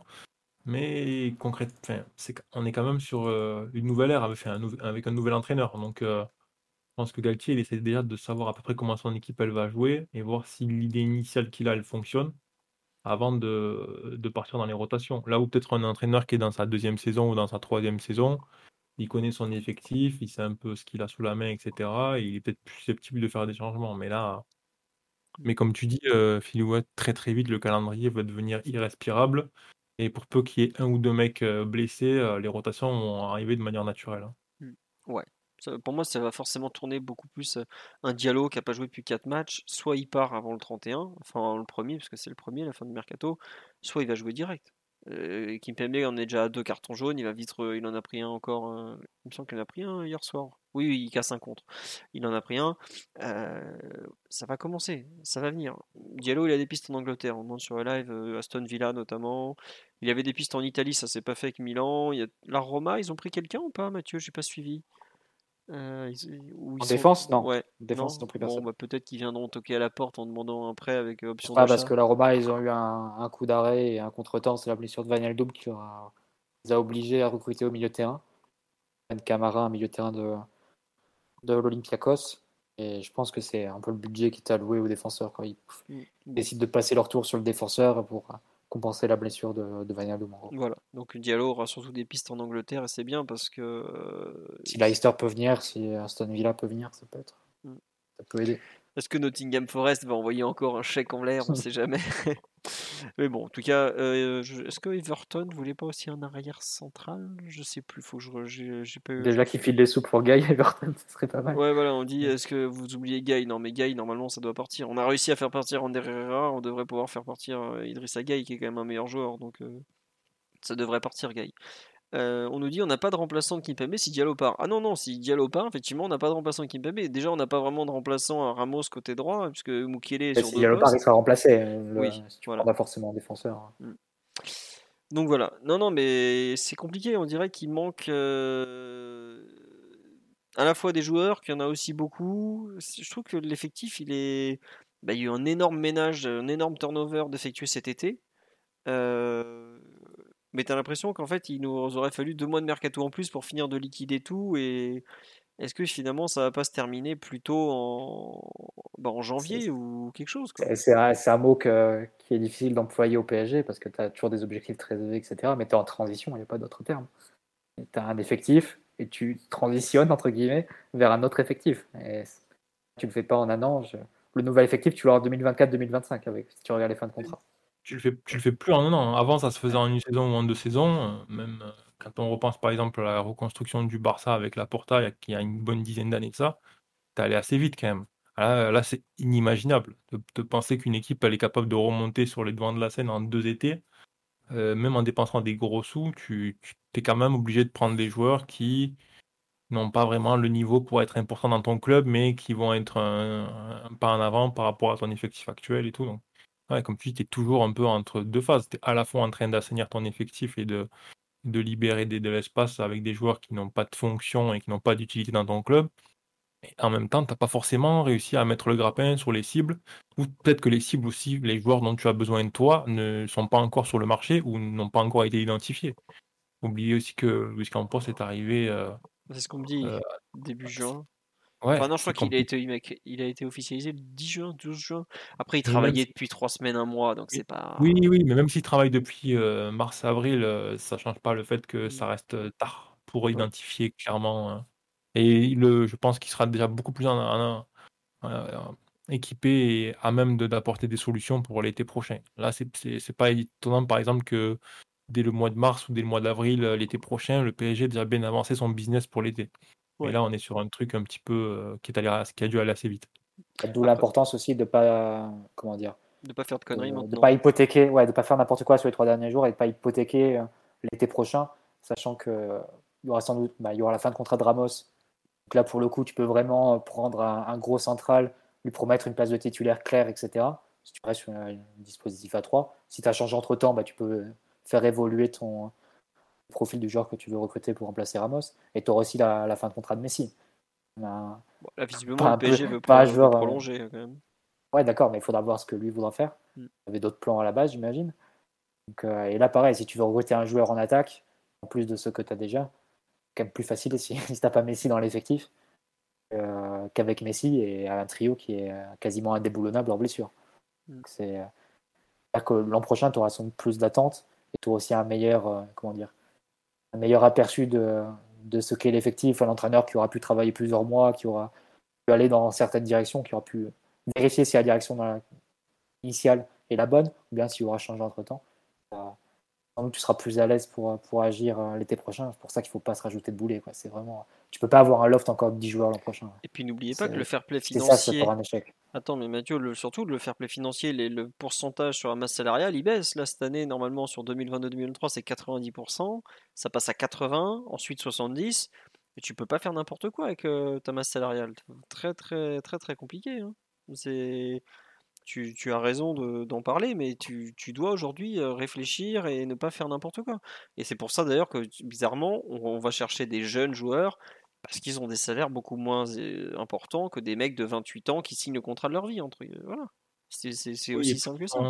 et qui sont plus à même de dire bon, si ça se passe pas bien, je vais continuer ma carrière ailleurs par rapport à Exactement. d'autres joueurs où ils disent je suis sur la fin, je vais, je vais, j'aurai pas un meilleur contrat que celui-là, donc je reste quoi. Paris, Belleville, nous disait un célèbre milieu basque euh, qui est reparti chez lui. Mais c'est la vérité. Euh, regardez, aujourd'hui, le seul indésirable de l'été que le PG a vendu, c'est Kerrer, qui avait 26 ans, qui a 25 ans, parce qu'il est de 96, il est de septembre. Et bah, lui, il est parti parce qu'il a dit je peux pas rester et il n'a pas demandé l'intégralité de son salaire. Il sait que sa carrière, elle continue ailleurs et c'est comme ça, c'est tout. Il y a plus de marché aussi pour les mecs de 30 ans, c'est, c'est, c'est- ça devient euh, un truc. À la limite, euh, voilà, un joueur de 30 ans, s'il est sur la fin de contrat ou qu'il lui reste un an, il y a une toute petite indemnité. Le club euh, est capable de lui proposer un contrat. Le club acheteur est capable d'acheter, de faire un contrat de 2-3 ans. Bon, allez, ça se voit encore un petit peu.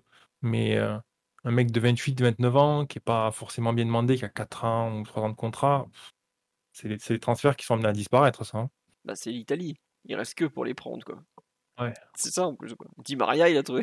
Il y a que l'Italie qui le Mais, voulait absolument. euh, Marotta est plus, sur la- est plus dirigeant, ouais, il n'y aura plus beaucoup d'opportunités pour ces joueurs-là. ouais. Même Paredes, tu vois, il va partir, pas, il va partir pour une option qui sera relativement basse. euh, Di Maria, il est parti gratuit. Oui, il y a toujours des opportunités pour un mec de, pour des grands clubs ou des clubs, euh, on va dire, euh, avec des prétentions assez hautes, sportivement, de proposer un contrat à un joueur comme ça.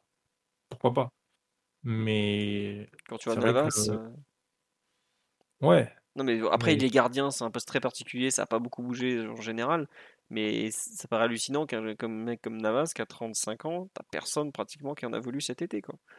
Euh, t'as deux trois clubs où tu peux te dire euh, attendez, euh, vous avez vu la pipasse que vous avez dans les buts là quand même? Mais le salaire est tellement démesuré, les mecs ont pas envie de prendre un risque financier pareil, il n'y a pas vraiment de marché. Navas, il reste deux ans de contrat encore là. Ah ouais. Parce qu'il faut savoir que notre précédent directeur sportif, il s'est dit en mai, on va prolonger Navas d'un an, et en juin, et si je faisais signer Donnarumma pour cinq ans? Eh ouais Ça, c'est de la, planification sportive, là. Il y a un contrat qui court jusqu'à 37 ans, c'est ça?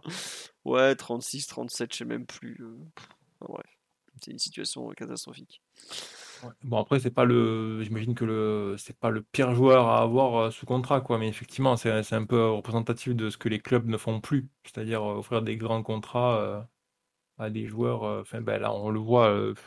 bon à part les clubs un peu désespérés, hein, Manchester United a posé a fait une grosse offre de contrat à Casemiro, mais on parle d'un joueur de 30 ans encore qui est qui a bien 3-4 ans devant lui encore physiquement, qui est sain, qui a jamais eu de grosses blessures et tout, mais ça reste quand même de plus en plus rare ce genre de transfert. Mm. Comme tu dis tout à l'heure, euh, de plus en plus les clubs vont préférer aller poser une grosse somme d'argent sur un mec qui a 20 ans parce qu'ils savent que soit ils se développent et c'est jackpot pour eux, soit ils se développent pas et ils arrivent à, on va dire, réduire le coût et le mec va faire sa carrière ailleurs.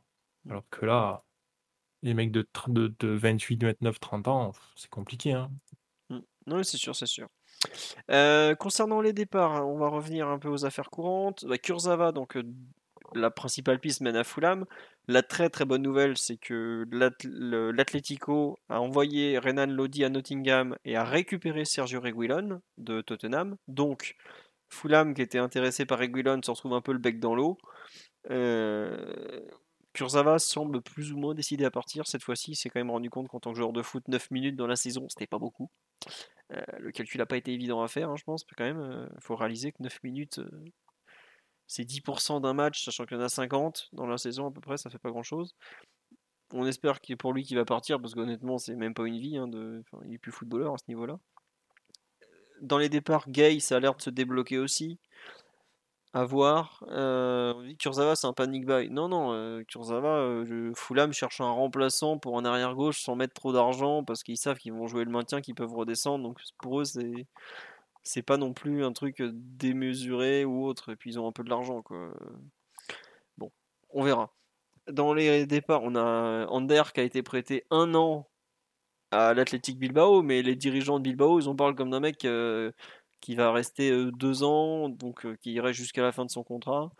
C'est un peu particulier la, la, façon dont ça a été présenté, dont ça a été vendu ça colle pas en fait. D'un côté, on nous dit qu'il est prêté comme son achat, de l'autre, les mecs, ils ont pas... lui, il fait ses adieux comme s'il allait jamais revenir. Donc, je dirais qu'il y a Anguille sous roche et qu'il ne va probablement jamais revenir. Au grand regret de Omar, si présent, qui espère, qu'il va dès demain euh, s'abonner à, San Mames pour aller suivre les pérégrinations de Ander euh, en Liga. déjà, il va avoir un excellent entraîneur. C'est vrai, Valverde. Euh, Ernesto. Donc je, je suis ravi pour lui qu'il retrouve Don Ernest. Effectivement, euh, on vend Ander, brave Ander, pour l'expression. Et c'était un plaisir d'avoir croisé votre route, monsieur. Pas toujours un plaisir. On va pas faire semblant.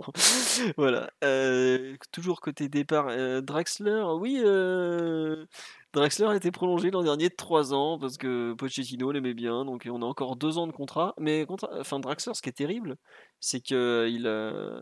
lui, il a baissé son salaire en plus. Il a baissé, il a baissé son salaire. non, mais il a baissé son salaire pour rester. Et Draxler, il le vit pas du tout bien le loft. Euh, il aimerait bien partir, mais il a vraiment zéro piste. Quoi. Tu vois, euh, euh, tout à l'heure, Ryan, tu parlais des mecs sur les clubs lesquels les vraiment les un peu les cassos des clubs sur lesquels personne ne va investir. Draxler, c'est totalement ça. C'est un mec qui est talentueux, mais t'es un club physiquement, il est pas très fiable, il arrête pas de se péter. Psychologiquement, c'est l'allégorie de la chips molle, hein, même si voilà, il lui reste sa technique, son statut d'international et une certaine polyvalence.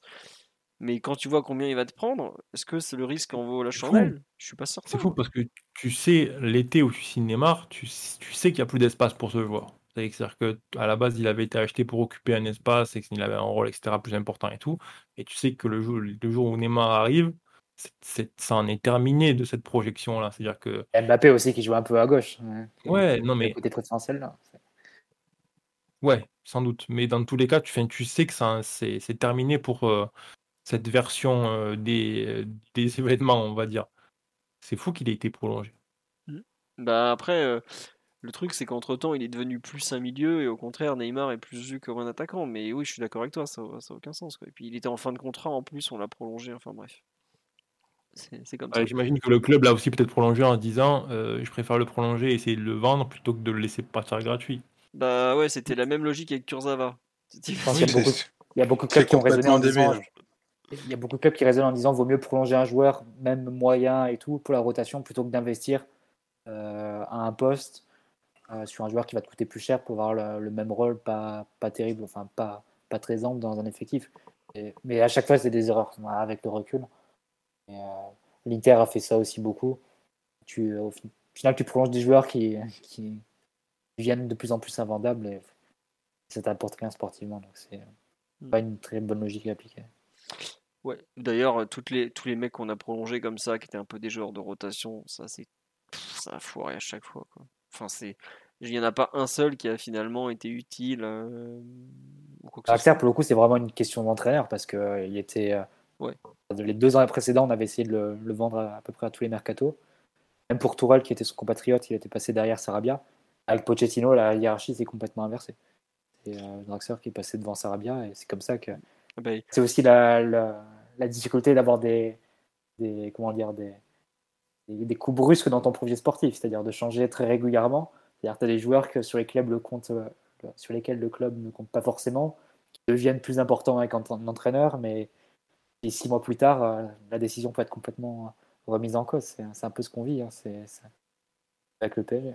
Mais là, il y en a un. brusque changement de direction sportive et d'entraîneur. Attends, mais on parle de Draxler, mais Bernat, euh, qui est prolongé, le salaire triplé, qui est, qui est archi euh, remplaçant maintenant, c'est pareil. Hein, tu vois, on l'a signé 50 plus. Je peux dire que dans 4 ans, il y est encore, lui, hein, je pense. Enfin...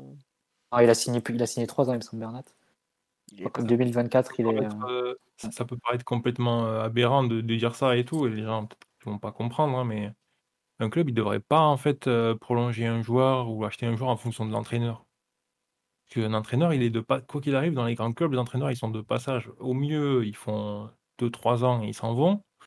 Bon, les exceptions de Guardiola et Klopp, etc. Mais pour un Guardiola ou un Klopp, il y a combien d'entraîneurs qui sont de qui fait une saison ou une saison et demie et qui s'en va?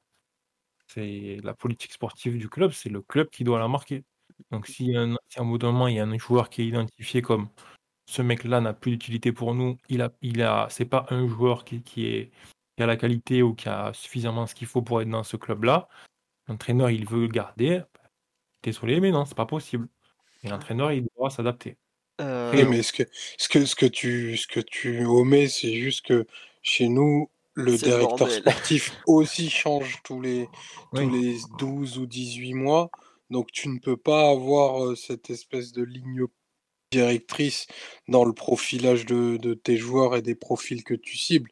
Parce que honnêtement, on peut, ça peut faire prophète du lendemain, mais il n'y avait aucun doute et aucune possibilité que la double prolongation Draxler-Kurzawa ne se solde par autre chose qu'un échec retentissant.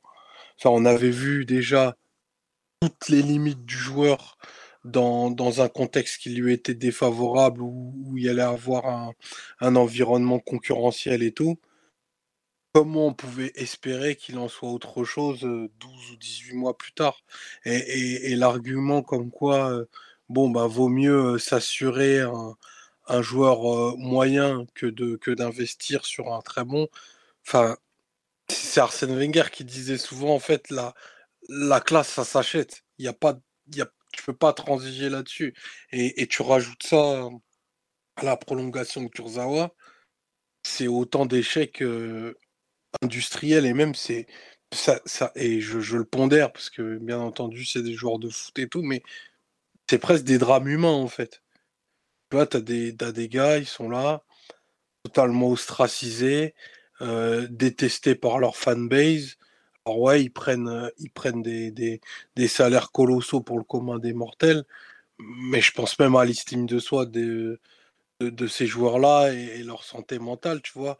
Elle doit pas être au beau fixe et, ça paraît quasiment impossible de rebondir quand tu as été euh, ben, placardisé pendant, pendant tant de temps et au final, c'est du gâchis. hein, per- hein. per- personne sort gagnant de ce Ouais, genre de truc-là, quoi. Mais- Ça, c'est typiquement, euh, ça, c'est typiquement le genre de, de décision d'un club qui, n'a pas ou qui a une très mauvaise direction sportive. Parce que le, justement, le directeur sportif, quand il voit ça, il te dit, bon, ce mec-là, il n'est pas capable d'occuper le poste dont on a besoin. Ok, je me mets à chercher quelqu'un. En mars, avant la fin de la saison, ou en avril, il a déjà identifié 3, 4 joueurs qui sont susceptibles de remplacer ce gars. Et ce mec-là, tu ne le prolonges pas. Et quand tu le prolonges pas, tu sais très bien que tu as préparé le terrain pour la suite. Là, c'est là aussi sur, ce genre de truc-là où Campos, euh, ben, normalement, un gars comme Campos, il a toute son utilité. C'est-à-dire que tu, tu sais très bien, en fait, que les mecs qui n'ont pas la qualité dans l'effectif, tu les prolonges pas par défaut parce que tu n'as pas cherché d'autres options ou tu n'as pas, t'as pas identifié les cibles. C'est justement pour ça que tu veux un directeur sportif aussi. Donc, euh, ouais, Kur- Kurzawa, c'est c'est incroyable. C'est la plus grande supercherie du football professionnel français. Il n'y a rien à faire au PSG, ce joueur. Depuis très longtemps, on le sait. Tout le monde le sait. Bah, en fait, de- depuis qu'il est arrivé à l'été 2015, il a strictement tout le temps, mais je dis bien tout le temps, fini derrière son concurrent direct. Je sais pas si on se rend compte de la performance. Ça a commencé par Maxwell. Après Maxwell, on a eu euh, Berchiche, quand même, Yuri Berchiche, hein, le mec qui est à Bilbao quand même depuis 3 ans. hein. On a eu euh, Bernat, évidemment, hein, de Bernat qui sortait directement de, de la chambre froide du Bayern, il l'a mis sur le banc en deux matchs. Il passait surtout derrière des joueurs qui étaient pas poste. Dia- Bakker, Diallo. Je sais pas si on se rend compte. Et, au- et sur le live, attendez, il a été benché par Maxwell en déambulateur en 2017. hein. Euh, C'est pas, c'est pas Prime Maxwell avec les cheveux au vent de l'Ajax euh, qui jouait euh, comme un milieu offensif en étant arrière gauche. hein. Non, non, non, non. c'est- Maxwell euh, fin de carrière qui a les genoux qui sifflent au bout de 20 minutes. hein. Et le mec, on lui a filé 4 ans de plus. Et là, tu fais, mais comment c'est possible? Franchement, avec du recul, on en a vu des prolongations de contrat qui n'avaient aucun sens. Mais celle-là, elle est euh, hmm, extraordinaire. C'est un joueur qui a. Ça va paraître dur ce que je vais dire, hein, mais je pense que c'est un joueur qui a, qui a pas sa place au plus haut niveau en fait. C'est que c'est un joueur qui, qui peut-être euh, devrait jouer dans une équipe du ventre mou en Ligue 1. C'est son niveau, c'est ça. Après, il a un talent offensif, tu vois. Pour un, pour un arrière latéral, il marque énormément, par exemple.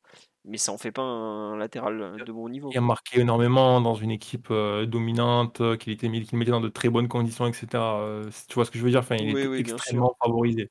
Bien sûr, bien sûr. Mais euh, Mais tu vois, tous les arrières gauche, Kurzawa, je regrette, c'est un joueur qui est capable de mettre 5-6 buts dans une saison. Il n'y a pas beaucoup d'arrières gauche qui en sont capables hein, au final. C'est un- Euh, hein, mais, hein. euh, Bon, enfin Ouais. bon. Toujours est-il qu'aujourd'hui, Fulham l'attend, il va être bien. Petite communauté française à côté, excellente pâtisserie dans le coin. Franchement, c'est C'est parfait. pas pour fait encore en philo euh, pas. euh, Je. Je, vais l'aider. Je peux même inscrire ses enfants à l'école Marie d'Orléac, à l'école française du coin, il n'y a pas de souci. On va l'aider, ce jeune. Faut, faut le sauver. Omar a raison, il y a un drame humain, on va le sauver. Il n'y a pas de problème. On, va faire des. franchement, mais même pour lui, euh, moi je me mets à sa place un peu.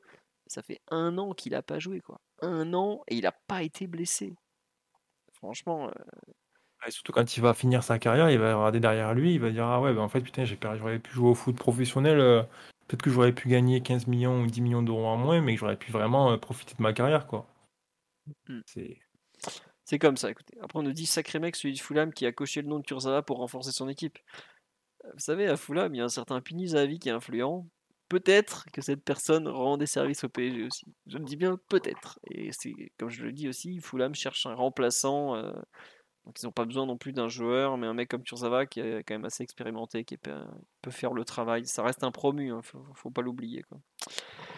Donc voilà. Bon, est-ce qu'il y a d'autres choses en matière de mercato dont on n'a pas parlé? Omar, Mathieu, si, j'allais dire Simon, euh, Ryan.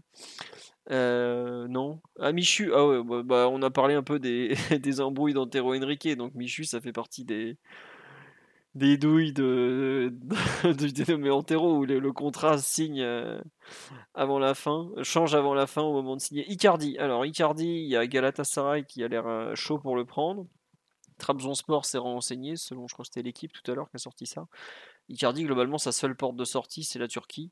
Euh, Bon, bah voilà, le problème de la Turquie, c'est qu'ils bah, n'ont absolument pas les moyens de payer le salaire d'Icardi, comme vous vous en doutez. hein. La, la monnaie turque s'est écroulée dans des proportions euh, inimaginables.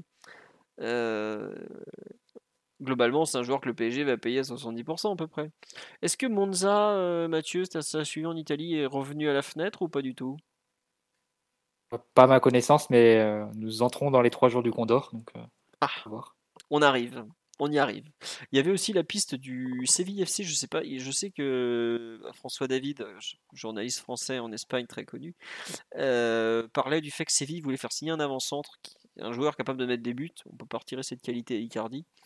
Euh, à suivre peut-être. ils sont un peu en crise après le début de saison, Séville. Mm. C'est assez tendu avec les supporters, l'entraîneur qui, qui voulait plus ou moins se partir cet été. Et enfin, pareil au niveau financier, Séville. Limite, ils ont encore moins d'argent à mettre que Galatasaray, peut-être. Donc, c'est pas, beaucoup plus en tout cas. C'est compliqué d'imaginer un transfert. Après, c'est toujours la même question dans, dans ces dossiers-là. C'est quelle partie, euh, à quel point le PSG veut se débarrasser des gars, même en payant 90% ou 80% de salaire. C'est un, peu, la question. Pour Icardi, je pense qu'on est prêt à faire de, ce type d'effort. On nous demande, euh, Cavani n'a pas signé à Séville. Non, non, Cavani a Valence. signé à Valence pour deux ans. Ça a été officialisé. euh, voilà. Et on, euh, le DG de Monza a écarté la piste de Mauro Icardi.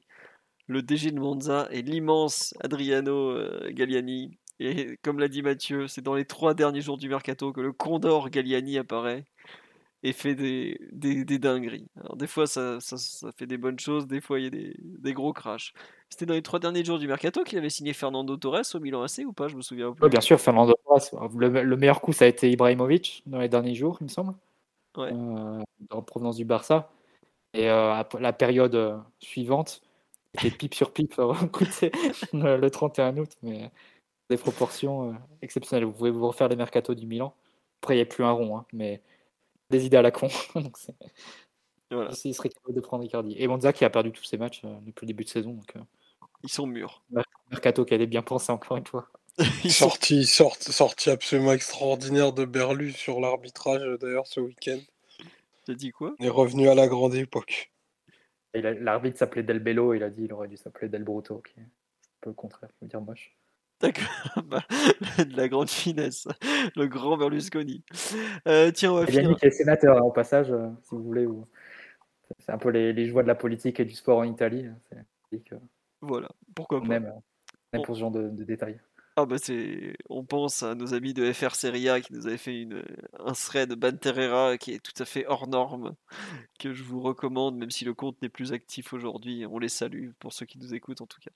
Euh, juste tiens pour finir, on en pense quoi du mercato au niveau des départs? Si on devait le, tiens, on n'aime pas trop mettre des notes, mais euh, le mercato est pas tout à fait fini, mais au niveau des départs, qu'est-ce que vous en pensez, euh, Mathieu ou Omar, en général, en deux trois mots? La tâche était herculéenne, ça c'est évident. Euh, faudra voir, euh, faudra juger euh, jeudi soir Mm. le bilan des départs. Je pense que le bilan à la fin sera plutôt positif compte tenu de, de, de la tâche qu'il y avait.